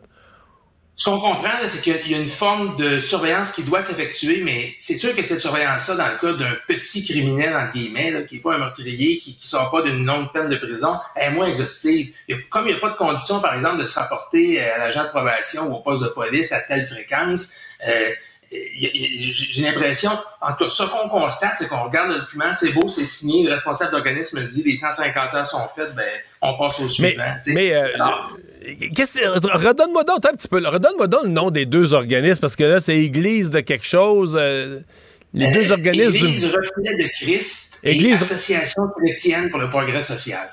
Et mettons Église Reflet de Christ, là, cet organisme-là. là. C'est peut-être mon ignorance, mais est-ce qu'il est dit ce qu'ils font? Est-ce qu'ils remettent des repas à des gens pauvres? Est-ce qu'ils donnent euh, du, soutien? Est-ce qu'ils ont une collecte de vêtements pour les remettre? Est-ce qu'on nomme des actions précises, des, actions, des choses concrètes que les gens font? Non, ce que j'ai pu euh, découvrir sur ces deux organisations-là, euh, ils semblent organiser, par exemple, des, conférences ou des. Un- un prêtre là, où- où- qui, qui- qui se déplace dans différents lieux de Montréal. C'est un travail communautaire, ça. Oui. Travailler Ben, pour une. écoute, là, je suis pas, je suis pas bien placé pour juger. J'imagine que si on a accepté que les travaux communautaires soient faits dans ces établissements-là, c'est que on devait considérer qu'il y avait une mission, euh, une mission sociale ou une mission communautaire quelconque.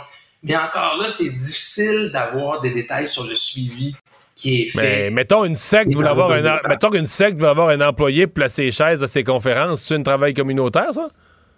Écoute, c'est c'est une très, très bonne question, Mario. Je, je- je pense qu'il y a un assez vaste éventail d'organismes qui peuvent accueillir des travaux communautaires. Euh, après, Ouais. comment le choix est fait, euh, je peux pas, euh, je peux pas, je peux pas répondre à ça. Je savais que tu pourrais pas répondre, mais c'était une façon polie de dire, d'après moi, il reste de l'ouvrage pour le bureau d'enquête dans, dans les prochains mois. Dans, d'après moi, vous, vous avez pas, vous avez pogné quelque chose, mais tu sais, des fois, dans un nid de guêpe, là, tu pognes quelque chose, mais t'entends que ça bourdonne autour, là, je sais pas. Moi, je serais pas surpris que ce stratagème allégué-là se soit reproduit beaucoup plus souvent que ce, qui, est, hein. ce qui est- ce qui est allégué là. Probablement qu'il y a d'autres personnes qui ont, qui ont, qui ont, qui ont pris de l'argent. C'est de, les- de monter une preuve criminelle, c'est de les épingler qui est difficile pour l'UPAC. Euh, mais mais tu le disais d'entrée de jeu, là, c'est c'est assez inusité comme accusation, mais je pense que ça fait partie du travail de l'UPAC parce qu'en quelque sorte, si on vient Ah, ben oui. frustrer la société euh, québécoise. On s'attend quand justice est rendue, bon, est-ce que ça- on s'attend à ce que le condamné euh, euh, respecte la sentence qu'il doit purger, que ce soit de la prison ou des travaux communautaires? Alors, c'est c'est effectivement une, une sorte de fraude. fait. c'est bien que l'UPAC se mette l'année là-dedans et réussisse à euh, obtenir le dépôt d'accusation. Intéressant. Jean-Louis Fortin, merci beaucoup. Au revoir. Ça fait plaisir, Mario. À bientôt.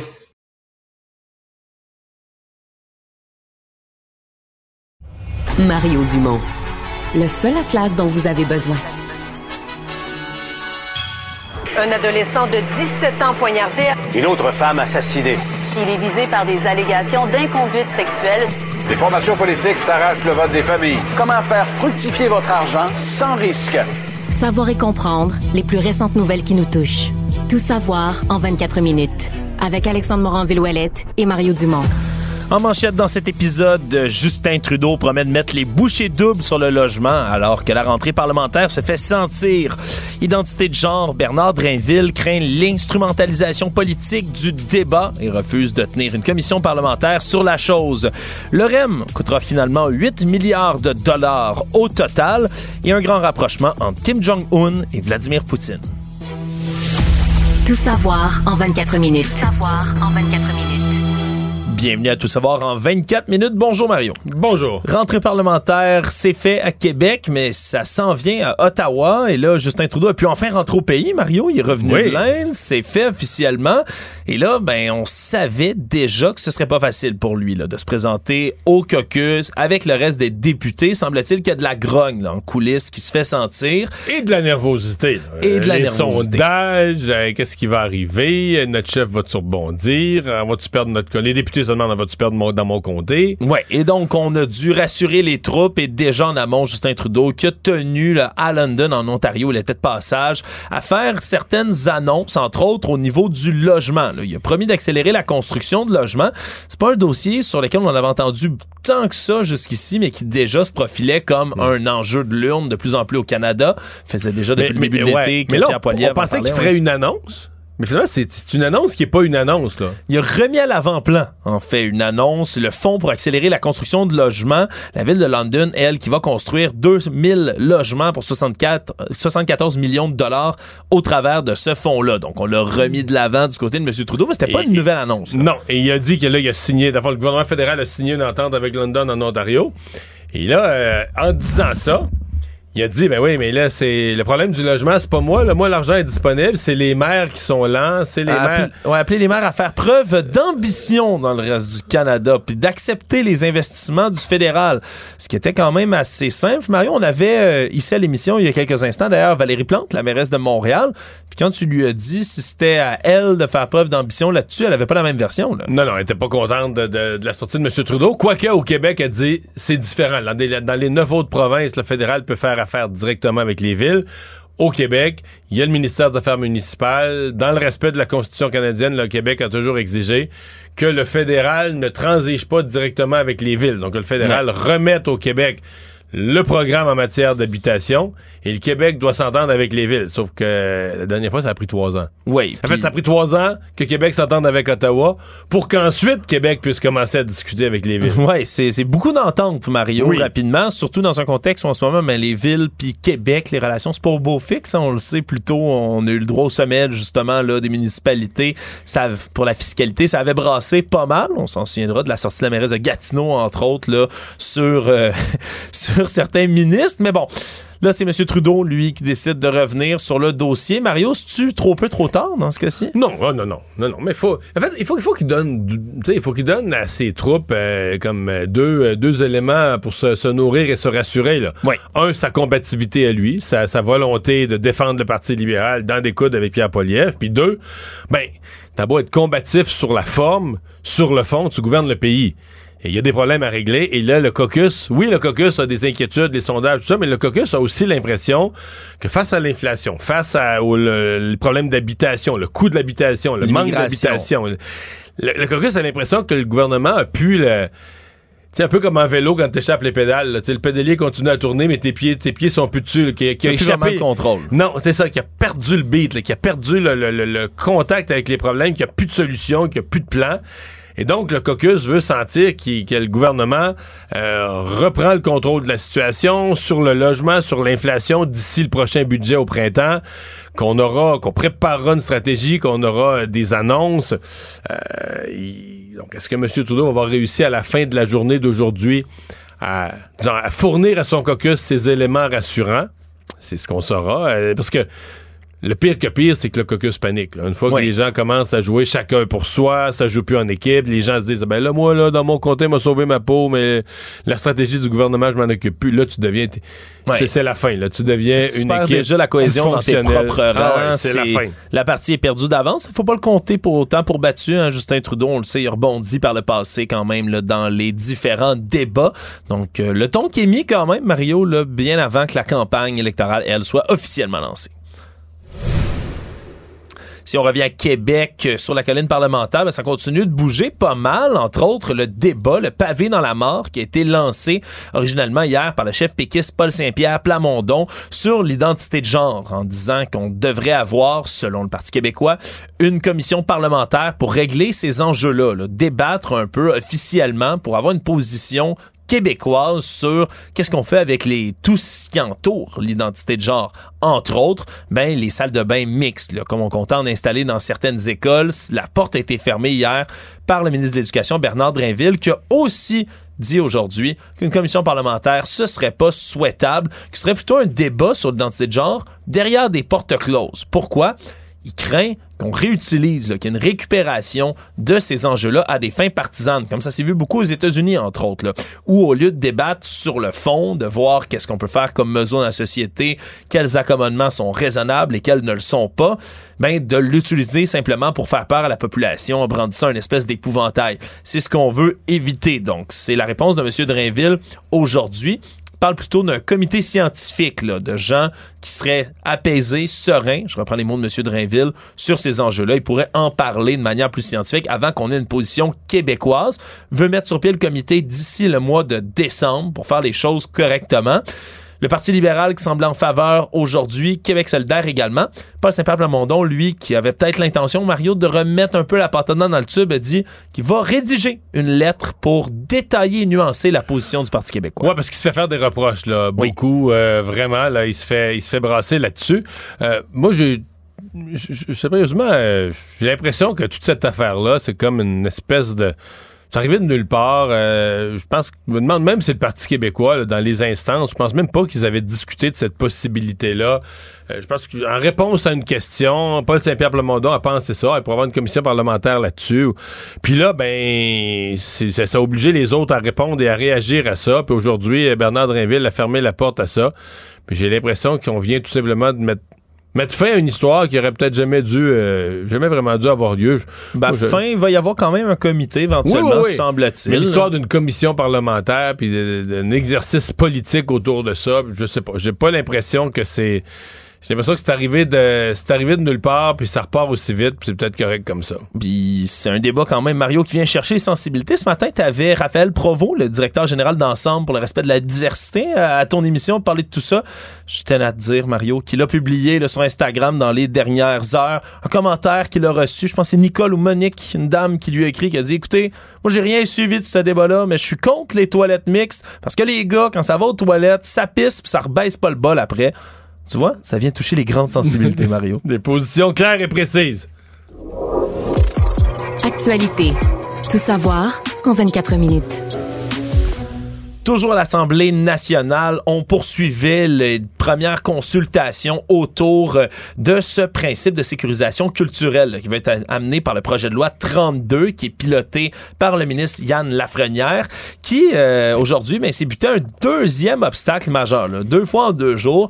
Hier, c'était l'Union des médecins qui est venu réitérer encore une fois le Collège des médecins à quel point pour eux c'est important qu'on reconnaisse le racisme systémique pour qu'il y ait des changements au niveau de la santé. Et là, aujourd'hui, c'est le bureau du principe de Joyce, donc de Joyce Echaquan, qui a claqué la porte de la commission parlementaire. Donc, on a eu droit à une sortie de Jennifer Pettiquet Dufresne, qui est la directrice générale de, ce bureau. Elle a lu, elle, une présentation de 10 minutes et a annoncé d'emblée, à la fin de sa présentation, qu'elle et son équipe allaient quitter la commission, n'allaient pas participer à la période d'échange. M. Lafrenière qui est resté sur place un peu surpris, qui a affirmé après au moins avoir un mémoire de la part du bureau du principe de Joyce pour pouvoir contribuer à l'amélioration du texte. Mais c'est quand même, Mario, euh, un deuxième gros obstacle comme ça, une commission peut-être dans laquelle on pensait pas que ça allait brasser autant, qui finalement ben, fait couler beaucoup d'encre. Ouais. Ouais. Euh je sais pas, euh, parce que le ministre est quand même dans une démarche là, qui est censée être très positive pour la sécurisation culturelle. Là, c'est comme si on était, en, était en train un peu de prendre en otage sa commission, de dire, regarde, si tu nous donnes pas tout ce qu'on veut, on va tout faire dérailler. Euh, je suis pas certain que ce soit la bonne chose. D'ailleurs, le principe de Joyce, moi, j'étais 100% pour ça jusqu'à temps d'en prendre connaissance. Là. Parce que, bon, il y, a un principe là, indiscutable. que les Autochtones ont le droit à toute égalité de jouir du meilleur, des meilleurs services de santé, tout ça, 100 000 à l'heure, euh, que les États, les gouvernements prennent les mesures nécessaires en vue d'assurer progressivement la pleine réalisation de ce droit, 100% Mais il y a comme une autre affaire... Euh, les peuples autochtones ont droit à leur pharmacopée traditionnelle, le droit de conserver leurs pratiques médicales, notamment de préserver leurs plantes médicinales, animaux et minéraux d'intérêt vital. Euh, mettons le collège des médecins, là, euh, je, sais pas qu'est-ce qu'ils pensent. Autres, ils ont l'air d'être 100% pour ça. Moi, il y a un bout qui m'échappe parce que je pensais que la médecine, ça avait pas. C'est OK, y a-tu des. Si des plantes médicinales autochtones sont bonnes, scientifiquement prouvé. On les amène dans les hôpitaux, puis est-ce qu'on va m'en priver? Moi, parce que je suis pas autochtone, on va me priver de médicaments efficaces. Puis si c'est des croyances, puis si j'ai l'impression que l'on mélange euh, médecine et d'autres choses. Euh. C'est drôle que tu parles de ça, Mario, parce que c'est une critique qui a été formulée parce que c'est l'Organisation mondiale de la santé, dans, je pense, il y a à peu près un mois, qui ont fait une publication sur X, anciennement Twitter, qui a fait beaucoup réagir. C'était pour la journée de la médecine traditionnelle. Puis il y avait une publication où il encensait en disant les médecines traditionnelles sont là depuis longtemps, puis on doit célébrer ça. Puis là-dedans, il y avait genre l'acupuncture, l'homéopathie aussi, Mario, qui ne fonctionne absolument pas, soit dit en passant. Ils ont mis dans un même paquet d'affaires, puis la médecine chinoise, là, qui tue des, puis qui braconne des animaux au travers de la planète depuis des décennies, ils ont mis ça dans leur publication. C'est l'Organisation mondiale de la santé. Ils se sont fait blaster après ça. Là. Ben, ouais, c'est ça. Puis là, on dit ça. Écoute, je comprends là, que probablement que le Collège des médecins me dirait en secret Écoute, Mario, là, on a dit oui à ça, tu sais, ben, dans le fond, il n'y a pas de plante médicinale, il n'y avait rien de ça. ok, ok, ok. Non, mais tu comprends. Mais moi, moi si je suis peut-être têteux, mais si j'appuie un principe, je veux pas prouver, je veux pas priver personne de son droit personnel d'utiliser des médecines naturelles. Surtout pas, là. Dans un pays libre, des gens veulent recourir à ça, c'est parfait. Mais maintenant que le Collège des médecins dit, nous, on appuie le principe de Joyce. Ah, moi, je, parfait. moi, je le lis. Ah ouais, le droit d'avoir accès à tous les soins de santé, je comprends. Puis de pas se faire insulter. Puis de pas être traité comme des citoyens de deuxième ordre. Puis de, de pas se faire insulter par la préposée aux bénéficiaires. 1000% ben Mais là, conserver des pratiques médicales, des plantes médicinales, animaux et minéraux d'intérêt vital, je sais pas de quoi on parle. Puis si on me dit, ah ben, on laisse ça de même, ça veut rien dire, c'est juste que ça leur fait plaisir. Ça fait plaisir. Je sais pas. Euh, puis là, après ça, est-ce qu'on va dire ça? Est-ce qu'il y a d'autres groupes? Est-ce que pour le Québec, toutes les communautés culturelles pourraient avoir droit à un principe d'utilisation de toutes sortes de médecines? Ouais, ça ouvre la porte à certains, disons, le, pas, pas débordements, mais des flous, là, au moins, là, dans, certaines mesures. C'est parce que nous autres, dans la culture, mettons, québécoise, moi, on me raconte des choses là, que mon arrière-grand-mère faisait en termes de pratique quand il n'y avait pas de médicaments, pas de médecine. Puis on, ne méprise pas mon arrière-grand-mère dans les livres d'histoire, mais aujourd'hui, on mesure l'efficacité pour on dit, ah ben ça, on faisait ça, mais ça donnait rien. C'était placebo, euh, ça, ça, donnait rien, puis on le fait plus dans les hôpitaux. le, Collège des médecins va pas l'approuver. Il va pas mépriser l'histoire du Québec ou des grands-mères ou des arrière-grands-mères il y a 150 ans ont essayé de bien faire, mais on va pas on va pas dire ça, on va, pas appeler ça de Il est comme un flou, mais. Puis, comme je te dis, c'est pas juste au Québec que, ça se fait, tout ah, ça. on a vu ce débordement-là ailleurs. C'est des principes universels, mais je dis juste que ça, c'est surtout pas grave. Puis j'ai pas de preuve que dans les hôpitaux, on prend des risques. Mais je m'interroge, c'est juste ça. On a eu du nouveau Mario sur le réseau express métropolitain, le REM, qui est en service déjà depuis plusieurs semaines.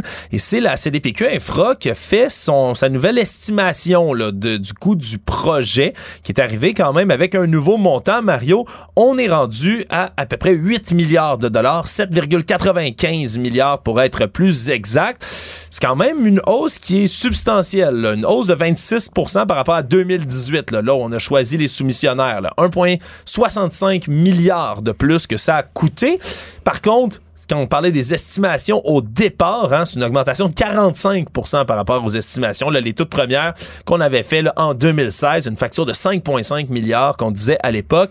Et bien évidemment, on a tenu à expliquer du côté là, du président et chef de la direction de CDPQ Infra, Jean-Marc Arbeau, qu'il y a deux grands suspects de tout ça, puis qui reviennent pour les dépassements de coûts d'à peu près tout.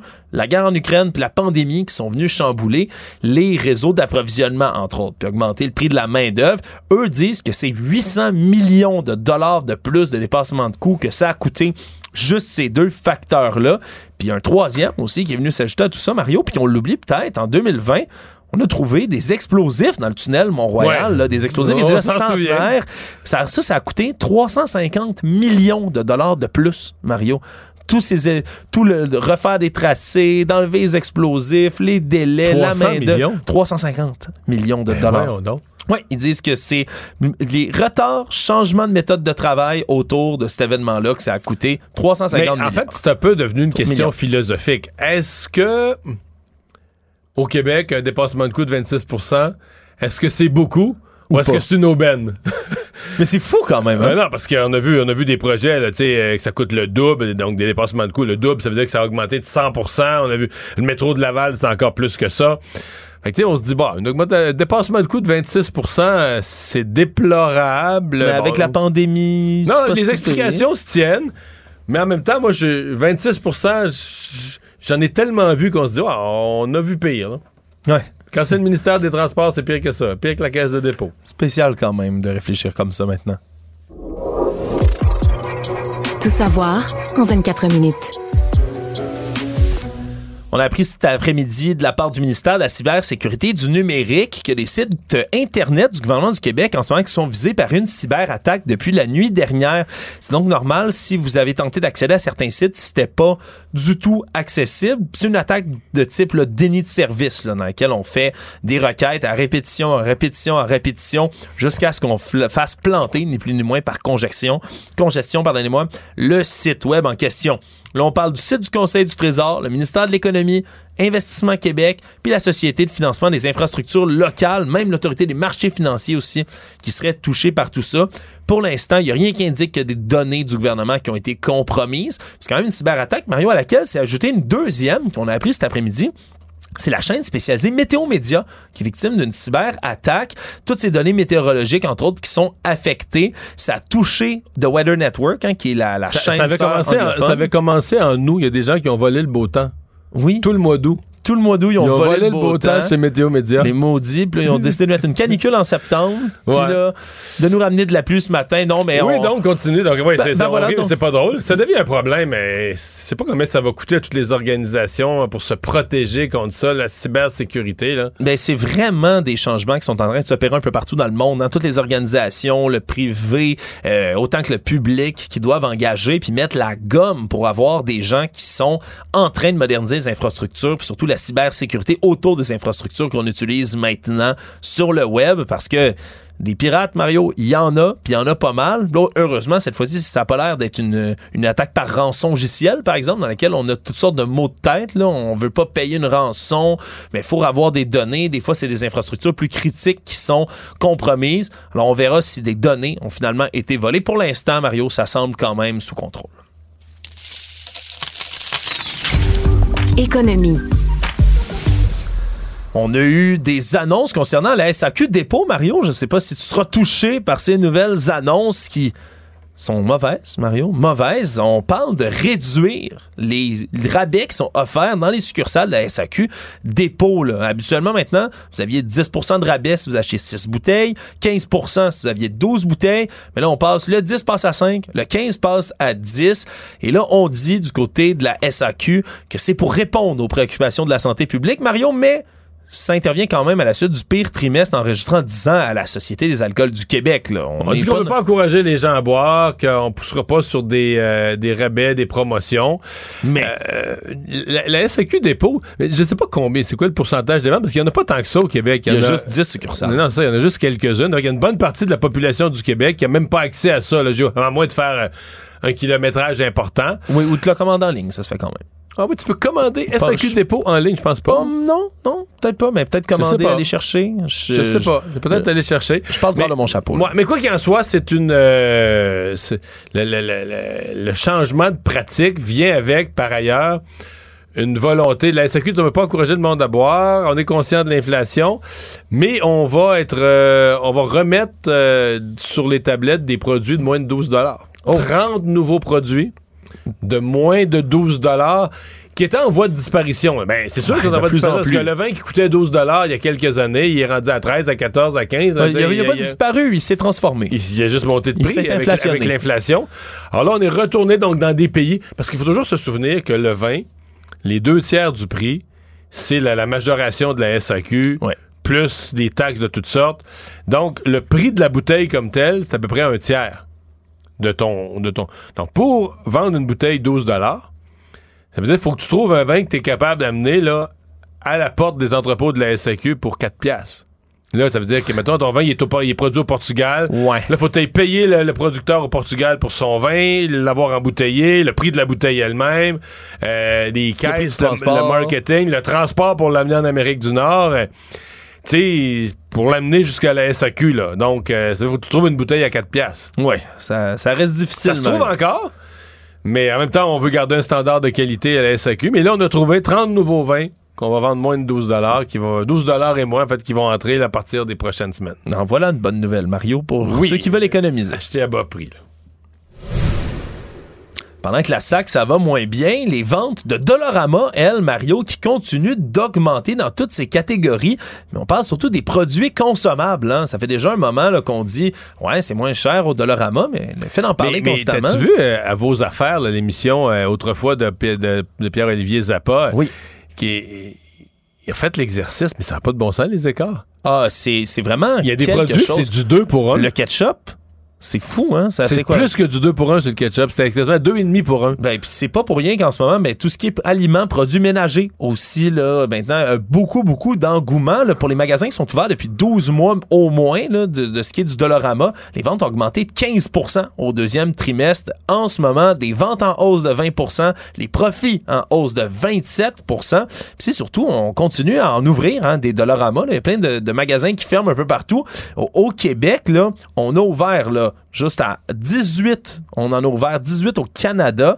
En ce moment, là, partout dans la belle province, on a un Dollarama par 22 000 habitants, Mario. C'est la première fois que j'entendais cette statistique-là.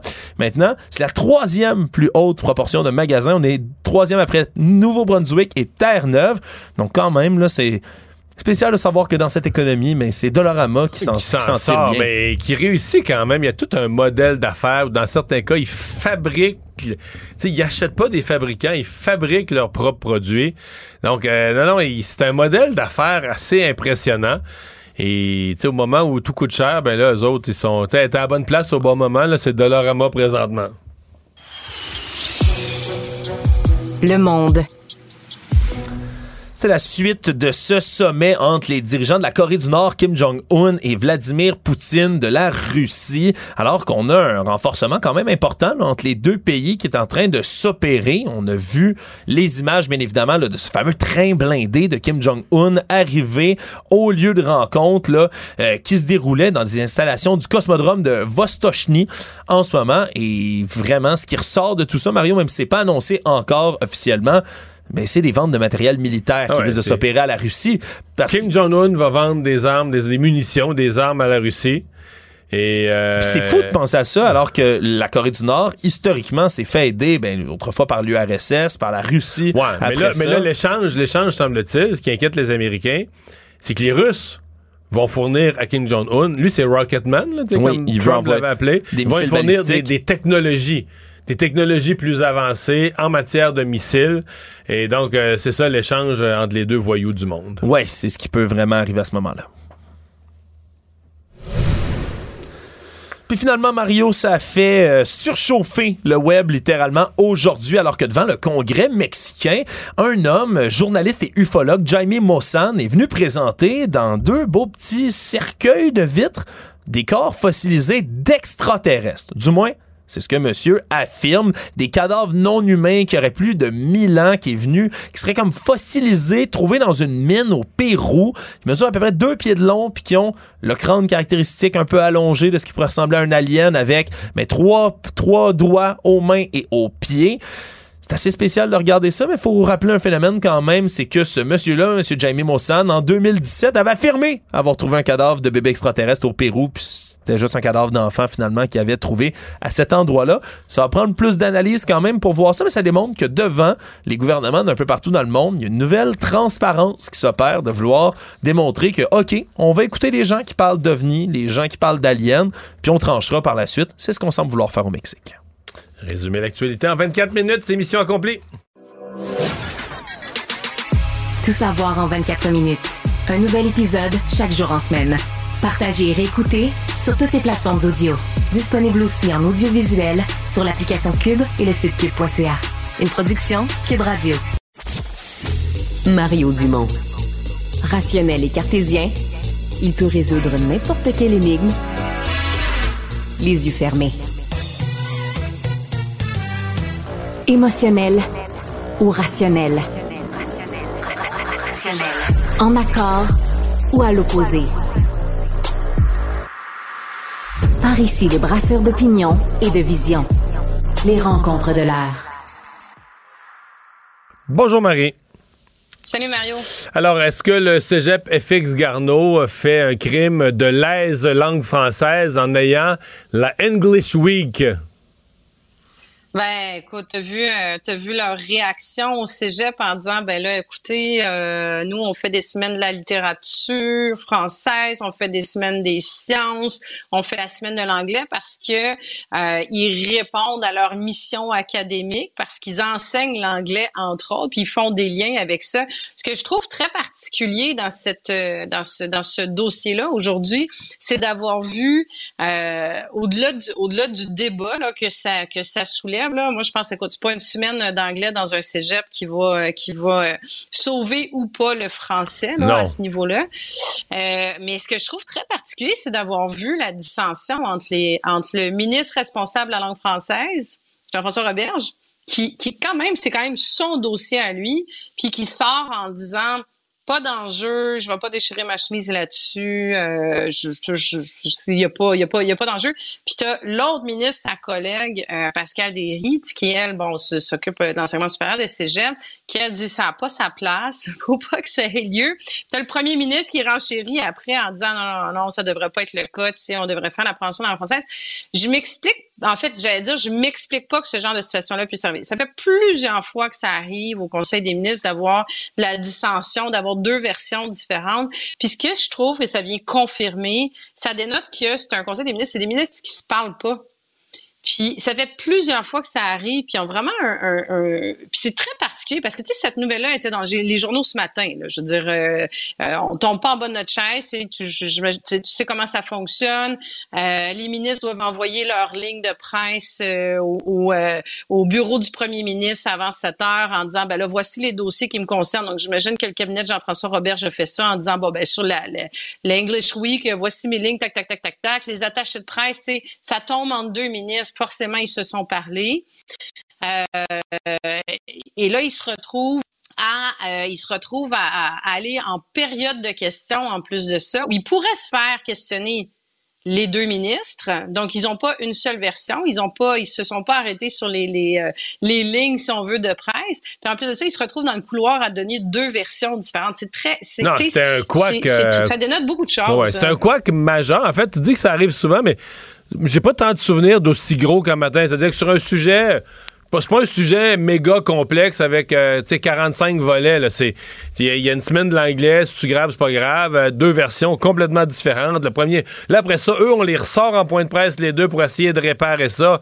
Point de presse où il y en a un qui, une, une qui prend la parole par-dessus l'autre. Ça a été plus ou moins réussi. Ils ont l'air un peu ils ont l'air un peu tata, là. C'était pas super Puis le premier ministre vient de faire ça après. Il vient lui rajouter son grain de sel après.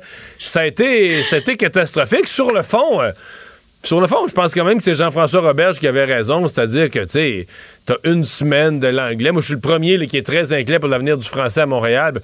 Mais t'as une semaine en anglais qui est une au nom du fait que c'est une matière dans un cégep de Québec. Est-ce que vraiment c'est une menace aux Français? Parce qu'il ne faut pas aller l'autre extrême non plus. On veut que les jeunes sortent du cégep avec on veut pas qu'ils soient anglicisés, mais on veut qu'ils maîtrisent cette compétence qu'ils aient en eux, cette compétence s'ils vont travailler dans le commerce ou dans les affaires internationales, de s'exprimer en anglais. je pense que les parents du Québec souhaitent toujours ça pour leurs jeunes à la sortie de leurs études.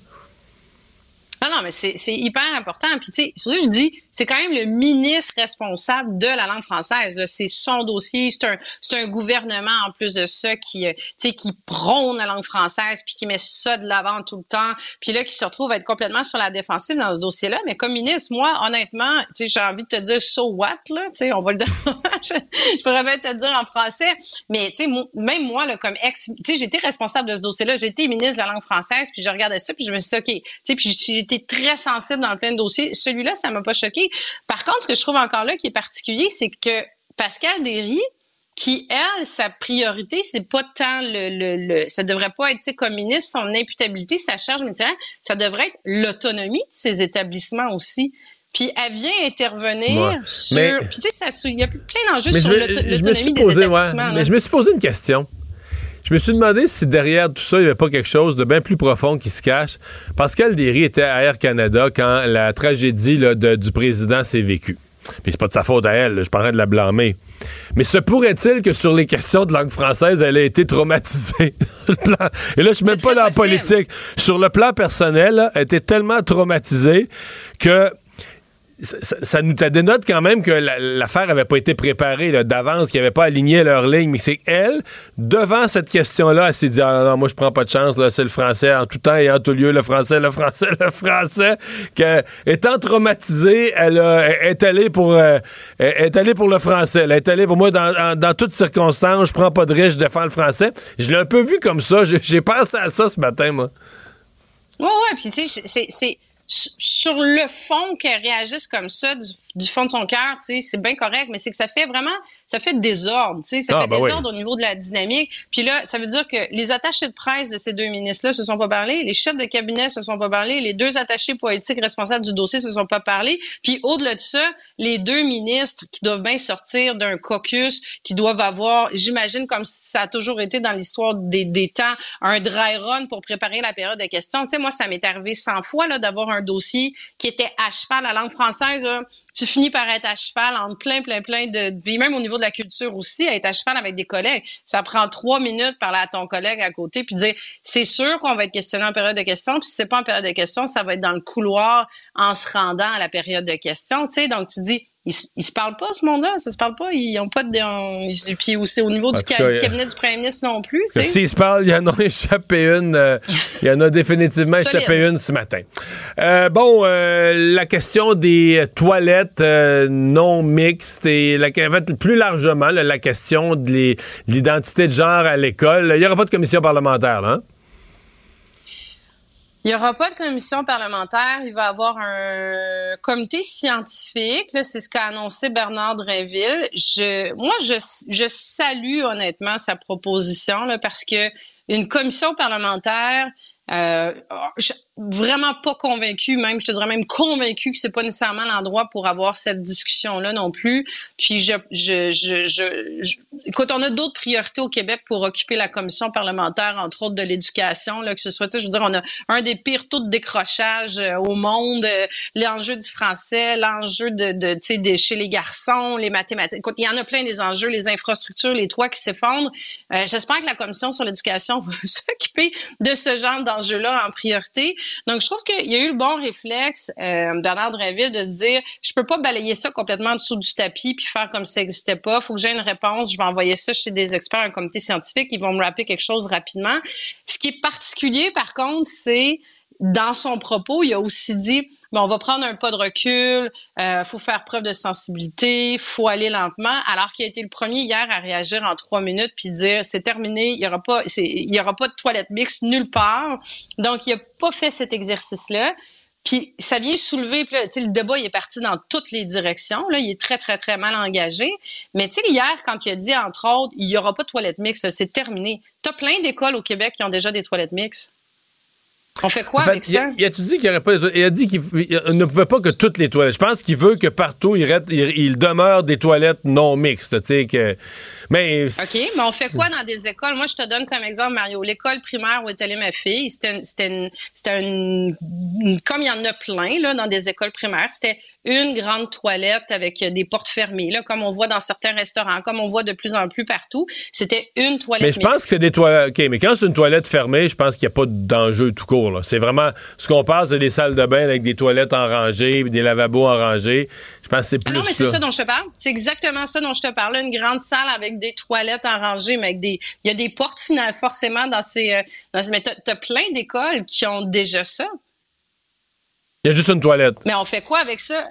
Où il y a plusieurs, plusieurs. comment il y a juste une salle de bain. Il y a juste une seule Il y a salle de bain. Une salle de bain avec au centre des lavabos. Puis là, il y a, je sais pas, 5, 6, 8 portes qui sont fermées où chaque enfant peut aller. Puis là, ben, t'as des garçons qui entrent, t'as des filles qui entrent. Euh, moi, ma fille, c'était exactement ça dans cette école. C'est une école de, de la commission du centre de services de Montréal. Ça doit faire, écoute, 90 ans que c'est comme ça. Là. Ça a toujours été comme ça. Il n'y a jamais eu d'enjeu. Mais c'est le premier. Tu sais, c'est une des questions qui m'est venue à l'esprit hier quand le ministre a affirmé ça. Je me suis dit, Là, les centres de services, c'est sûr, les écoles se posent cette question-là. On fait quoi? Tu sais, ça a tellement été... sais, c'est une, une décision, une, une, une, une réaction à chaud que euh, ce bout-là n'a pas été fait non plus. De, on fait quoi avec celles qui sont déjà là? C'est-tu un enjeu? Y a-tu des problèmes? Ouais, y ouais. réellement des problèmes? C'est une bonne question. ça. Avant, avant de trouver des solutions, il faut être sûr qu'il faut, faut, faut avoir bien identifié ce que sont les, euh, les problèmes.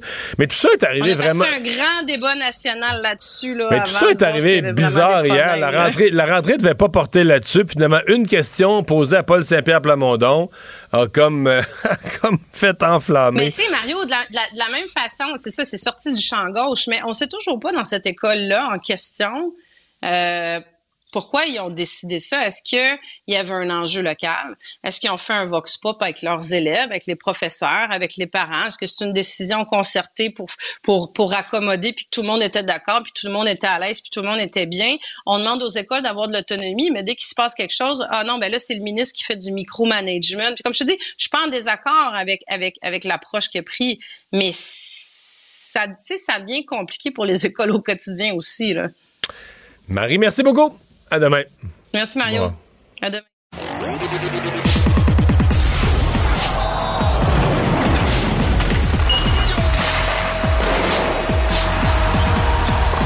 Les sports.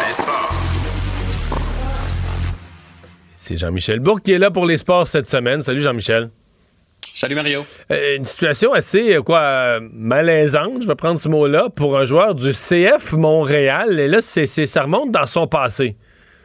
Exactement. Puis euh, on dirait vraiment, là, je sais pas si tu as vu passer ça ce- cet après-midi, mais on dirait vraiment que c'est tiré de l'an 50, cette histoire-là de Matko Miljevic qui a été révélé par Dans les coulisses. C'est un milieu de terrain du CF Montréal qui, est jeune, là, qui a 22 ans, qu'on a acquis récemment, euh, il y a de cela euh, quoi quelques années. Puis c'est un gars qui jouait beaucoup auparavant. On avait des grosses attentes sur lui, mais finalement, cette saison, ça fonctionne pas très bien. Il est plutôt réserviste. Il y a huit matchs joués, deux, euh, 124 minutes au total sur le terrain. Puis lui, Matko Miljevic, il était tanné de pas jouer. Qu'il a décidé, durant le parcours du CF Montréal récemment en Coupe des Ligues, d'aller jouer trois matchs dans une ligue de soccer intérieur senior à Laval, sous un faux nom. Alors, il a rajouté un O à Miljevic pour faire Milojevic et il a joué trois rencontres avec ce club-là avant que les responsables de la Ligue finalement se rendent compte de la supercherie. On l'a confronté Mais sur tout le son monde identité. parce que tout le monde a- l'a joué avec sans reconnaître que c'était un joueur de- du CF Montréal. Ben, c'est ça qui m'é- qui m'étonne, moi aussi, que personne Bon. n'ait levé le flag plus tôt en se disant, ben voyons, qu'est-ce qu'il fait là, lui? Et finalement, lorsqu'on l'a confronté, il a dit, ben, il faut que tu nous prouves ton identité. Il est jamais revenu euh, sur le terrain. Par contre, l'histoire finit pas là, parce que finalement, Miljevic a décidé d'y retourner comme spectateur, non pas comme joueur, comme spectateur. Et semble-t-il qu'il euh, s'est pogné avec des gens là-bas. Il a eu maille à partir avec un joueur. Il aurait craché au visage. Il aurait même, se serait même battu avec ce joueur-là qui songerait à intenter des poursuites. Écoute, c'est une histoire complètement folle. Puis là, le CF Montréal a été confronté là-dessus aujourd'hui. On s'est dit, ben, on n'était pas au courant de cette histoire-là. On va avoir une rencontre avec lui. Puis on n'a pas commenté plus pour l'instant, mais on dit qu'on prend ça au sérieux. Mais écoute, ça fait pas sérieux du tout, là. Un joueur. Non, mais un joueur, Montréal un joueur du Canadien qui s'en va se battre dans une ligue de garage, ouais, c'est ça, là. Écoute, Ça n'a pas de sens. Puis Miljevic, là, juste pour te donner une idée, oui, c'est un joueur qui joue pas beaucoup cette année, mais il y a un gros contrat avec le CF Montréal. Il gagne un demi-million de dollars. Il gagne beaucoup plus d'argent qu'un joueur comme Samuel Piette, par exemple. Puis là, il s'en va jouer avec un club amateur, puis en plus, il trouve le moyen de se battre puis de, de, de, de foutre le trouble là-bas.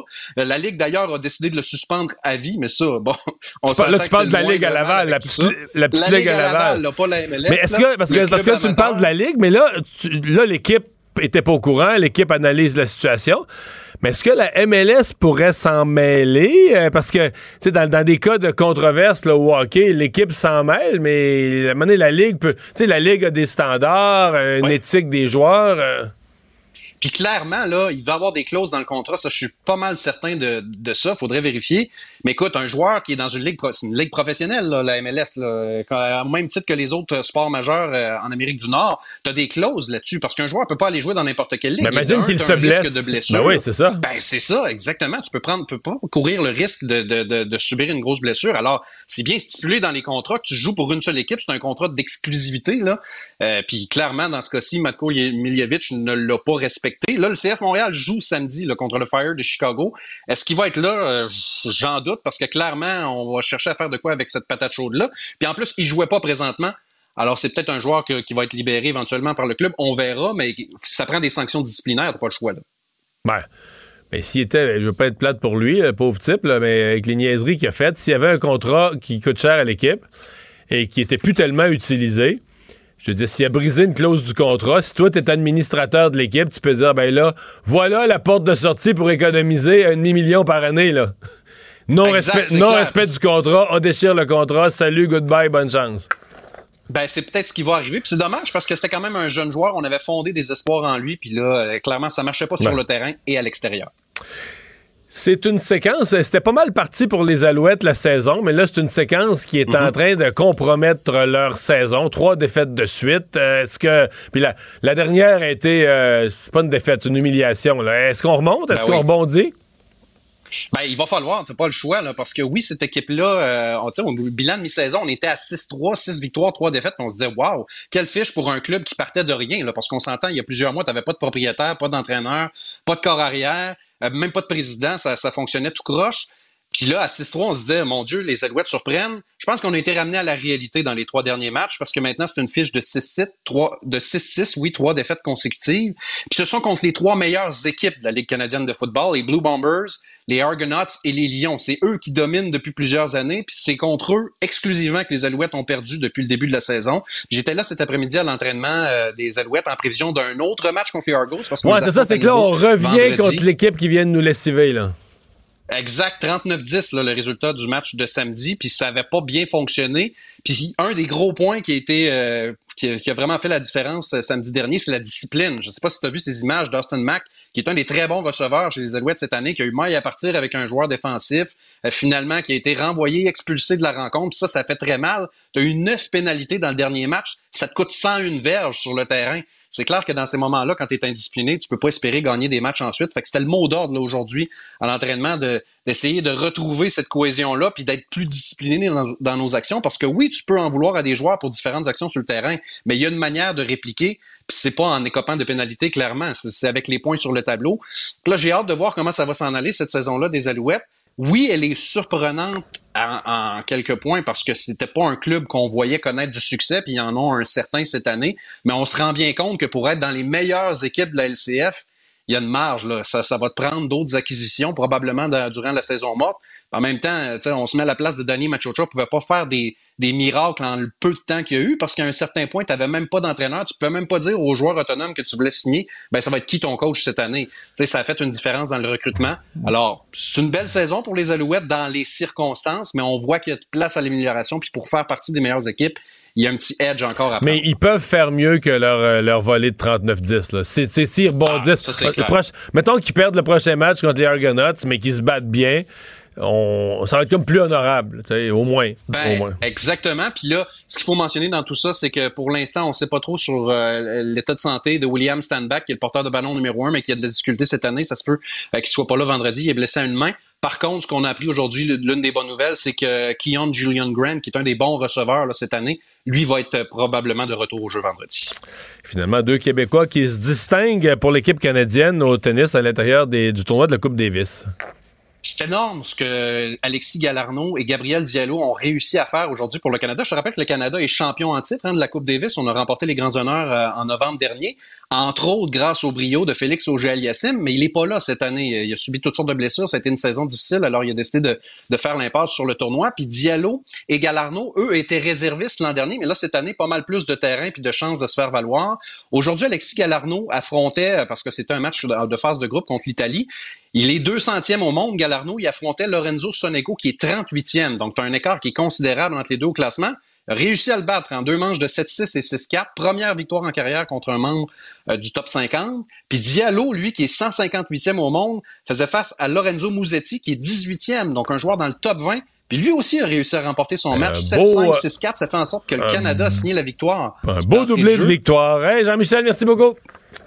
Exact. On se voit plus tard. Bye bye. bye. Il ne mord pas à l'hameçon des fausses nouvelles. Mario Dumont a de vraies bonnes sources. Débat, opinion et analyse. Cube Radio. Cube Radio. Cube Radio. En direct à LCN. Sommet majeur sur l'itinérance s'approche, c'est vendredi. Et tous les yeux sont tournés vers le ministre des Services sociaux, Lionel Carman, qui a confirmé sa présence, sur qui les, villes hein, qui ont accentué beaucoup euh, la pression ces, dernières semaines, euh, les villes, elles y tiennent à cette présence. Et il vient nous présenter donc en primeur des chiffres assez affolant sur l'ampleur du problème. Je vous le rappelle, augmentation de 44 de l'itinérance depuis 2018, 10 000 personnes sans domicile fixe au Québec. Matière à réflexion pour nos analystes Paul, Mario et Emmanuel. Bonsoir à vous trois. Bonsoir, Sophie. Des munitions là, sérieuses pour, euh, pour euh, les maires. Il faudra que, que, Québec se présente avec des mesures euh, sérieuses et une aide à la clé, Emmanuel.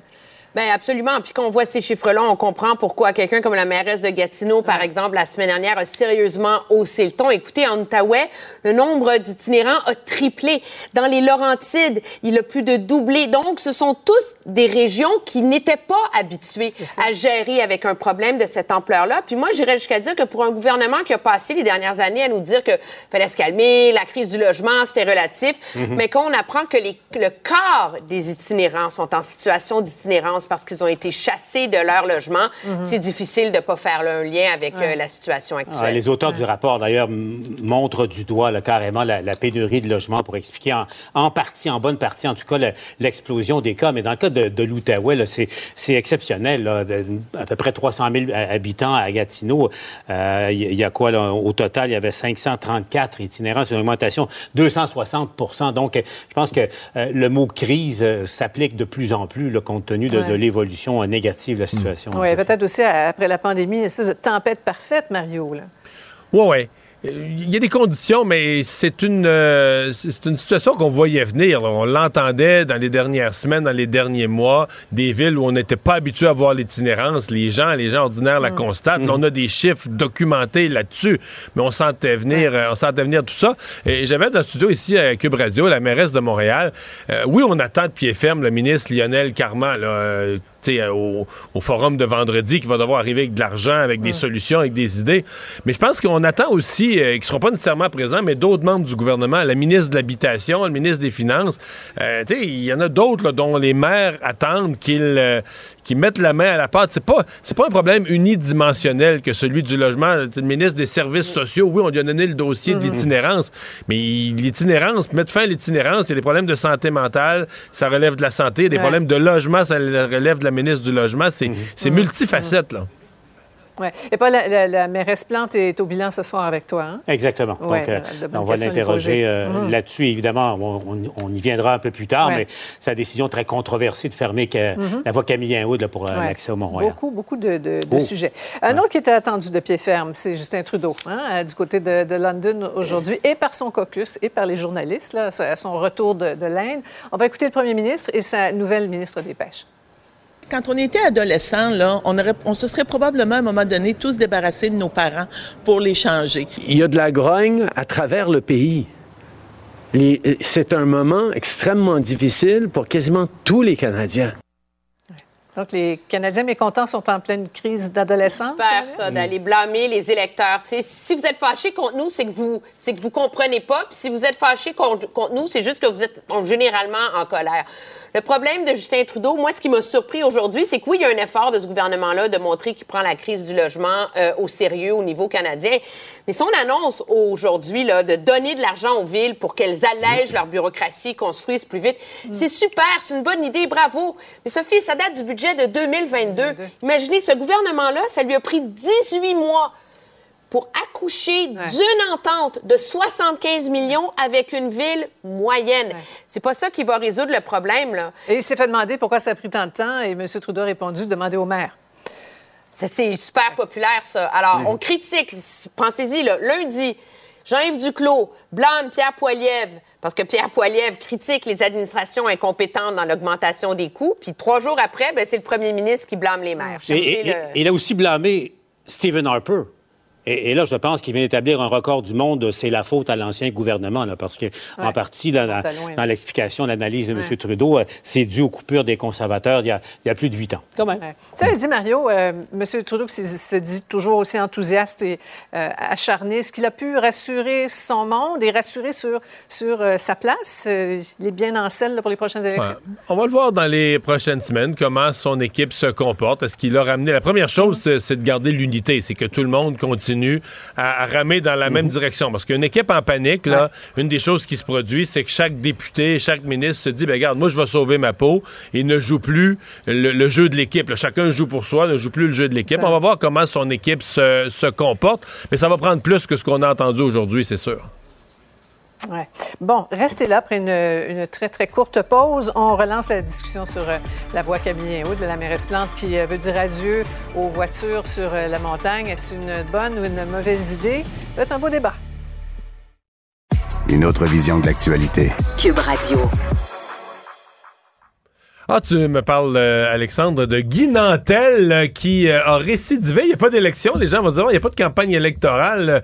D'habitude, c'est pendant les campagnes qu'il nous fait ses jolis vox pop, mais il a trouvé son prétexte. Oui, trouver, là, régler la pénurie d'enseignants en trouvant ben, des gens qui seraient capables d'enseigner dans les écoles en donnant un permis d'enseigner à des adultes. Vous Ben, ben, il s'est basé sur la, la déclaration de- de- du ministre Bernard Drinville qui disait on, va, on assure qu'on va mettre un adulte devant chaque classe. là. Oui, et là, il s'est dit, bon, on va trouver des adultes compétents qui ont, qui ont des connaissances générales suffisantes pour aller dans les classes. Vous l'aurez compris, comme d'habitude, de son aveu à lui-même, ben, il nous fait écouter quand même des gens qui ont des réponses terribles, ça, on le sait. Parce que c'est un quiz d'une facilité déconcertante. là. Ouais, puis écoute, Mario, on va se gâter un tout petit peu, là. On va en écouter un extrait.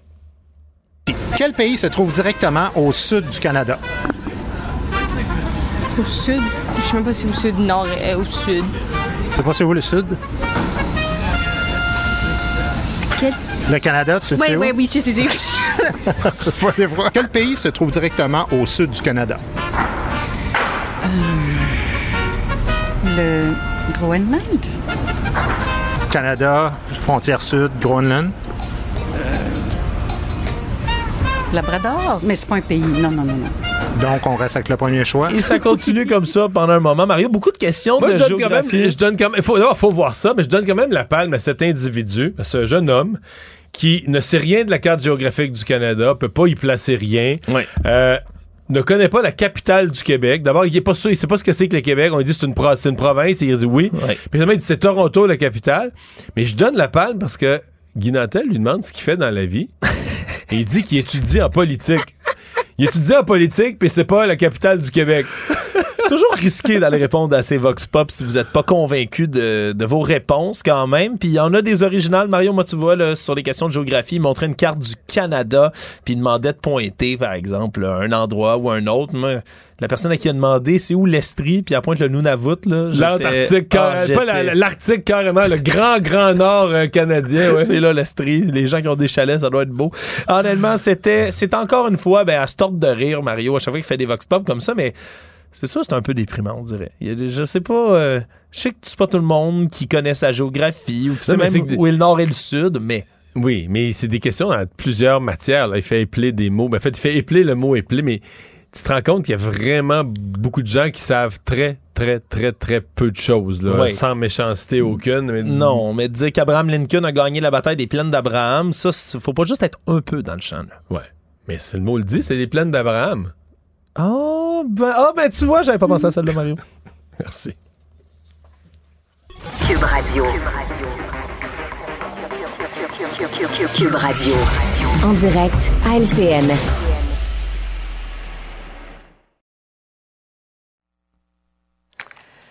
Alors, English Week au euh, Cégep Garneau à Québec.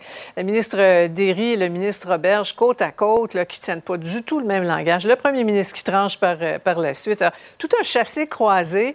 hein. Il y avait de, la friture sur la ligne caquiste ce matin, Emmanuel. Oui, c'est clair. C'est ce qui arrive quand on a deux ministres responsables du même dossier puis qui ne voient pas les choses du même œil. Puis qu'on a un dossier comme celui-ci, je veux dire, c'est difficile de s'indigner, là, qu'il y a un cégep à Québec, là, on parle pas d'un cégep au centre-ville de Montréal, là, de promouvoir le bilinguisme, etc. Mais en même temps, objectivement, c'est tellement déconnecté de la réalité du débat politique qu'on se demande qui a pensé que ça serait une bonne idée. Et puis, ben, ça donne euh, les convulsions qu'on a vues à l'Assemblée nationale, là, entre euh, deux ministres, un premier ministre. C'était pas très élégant, disons. Ils avaient l'air d'un quatuor à cordes complètement désaccordé. là, parce que Désaccordé. ce, ce qu'on voit là, là euh, M. Roberge est à quelques un mètre à peine de Mme Derry. Ils disent une chose et son contraire. Le premier ministre, qui quelques minutes plus tard, on le voit, euh, dit c'est pas une bonne idée cette histoire de English Mm. Week euh, au Cégep Garneau. Et là, tiens, comme par hasard, M. Roberge qui revient pour dire un peu le contraire de ce qu'il avait évoqué euh, Ouais. euh, au départ. C'est pas arrivé souvent dans, dans ce gouvernement-là jusqu'à maintenant, mais ce matin, il y a quelqu'un quelque part qui a, qui a- qui a pas entendu son Euh, réveil. Ouais, il y a peut-être des attachés de presse qui se sont arrachés quelques cheveux sur la tête, mais est-ce que c'est grave? Ben, c'est ça. Mario? Sur le fond, euh, moi, j'ai j'ai vu la confusion et ça, ça nous fait tous rire, mais sur le fond, euh, Ouais. Écoutez, moi, je pense qu'il ne faut pas confondre deux choses. là. La menace au français, moi j'en suis, je suis très inquiet de l'avenir du français. Je veux des mesures énergiques Mhm. pour défendre le français. J'en suis à 1000% Mais faut pas confondre ça, la menace aux Français, avec cette compétence que beaucoup de jeunes et de parents de jeunes étudiants veulent, après le secondaire 5 ou après le cégep, veulent qu'une compétence soit acquise, c'est-à-dire être capable de se débrouiller en anglais, de parler l'anglais aux besoins sur le marché du travail. Et je pense que même les parents au Québec qui sont très attachés aux Français, qui veulent des mesures pour le protéger, veulent quand même que cette compétence soit acquise durant le parcours scolaire, la capacité de parler Ouais. en, en anglais.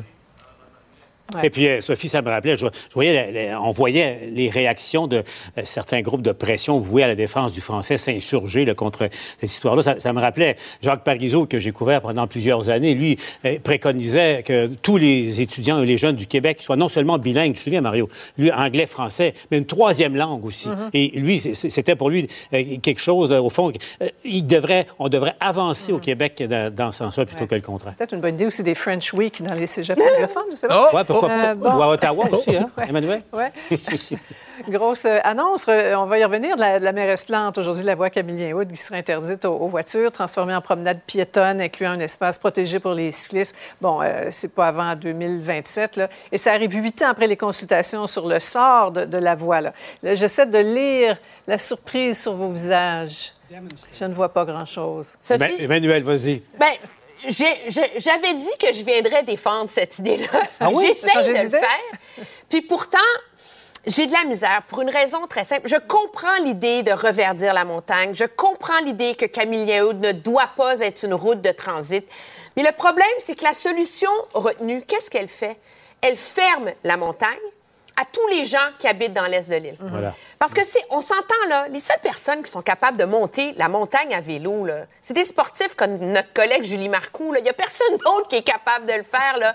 Alors, on condamne la moitié de l'île de Montréal à faire une heure de route pour pouvoir aller profiter de de la montagne. Donc, l'objectif est noble, mais la mesure est absolument déconnectée de la réalité des gens. Puis ça, je trouve ça malheureux, puisque la montagne, elle appartient pas juste aux gens de Westmount. Et on, on écarte complètement la plus grande consultation de l'histoire de Montréal qui est arrivée exactement à la conclusion contraire. contraire, c'est ça. C'est- ça aussi qui est détonnant dans la décision de l'administration Plan. Mhm. Mais c'est parce, que ça, c'est parce que ça arrête jamais. Là. Y a- y a- ça s'en vient sur Henri Bourassa.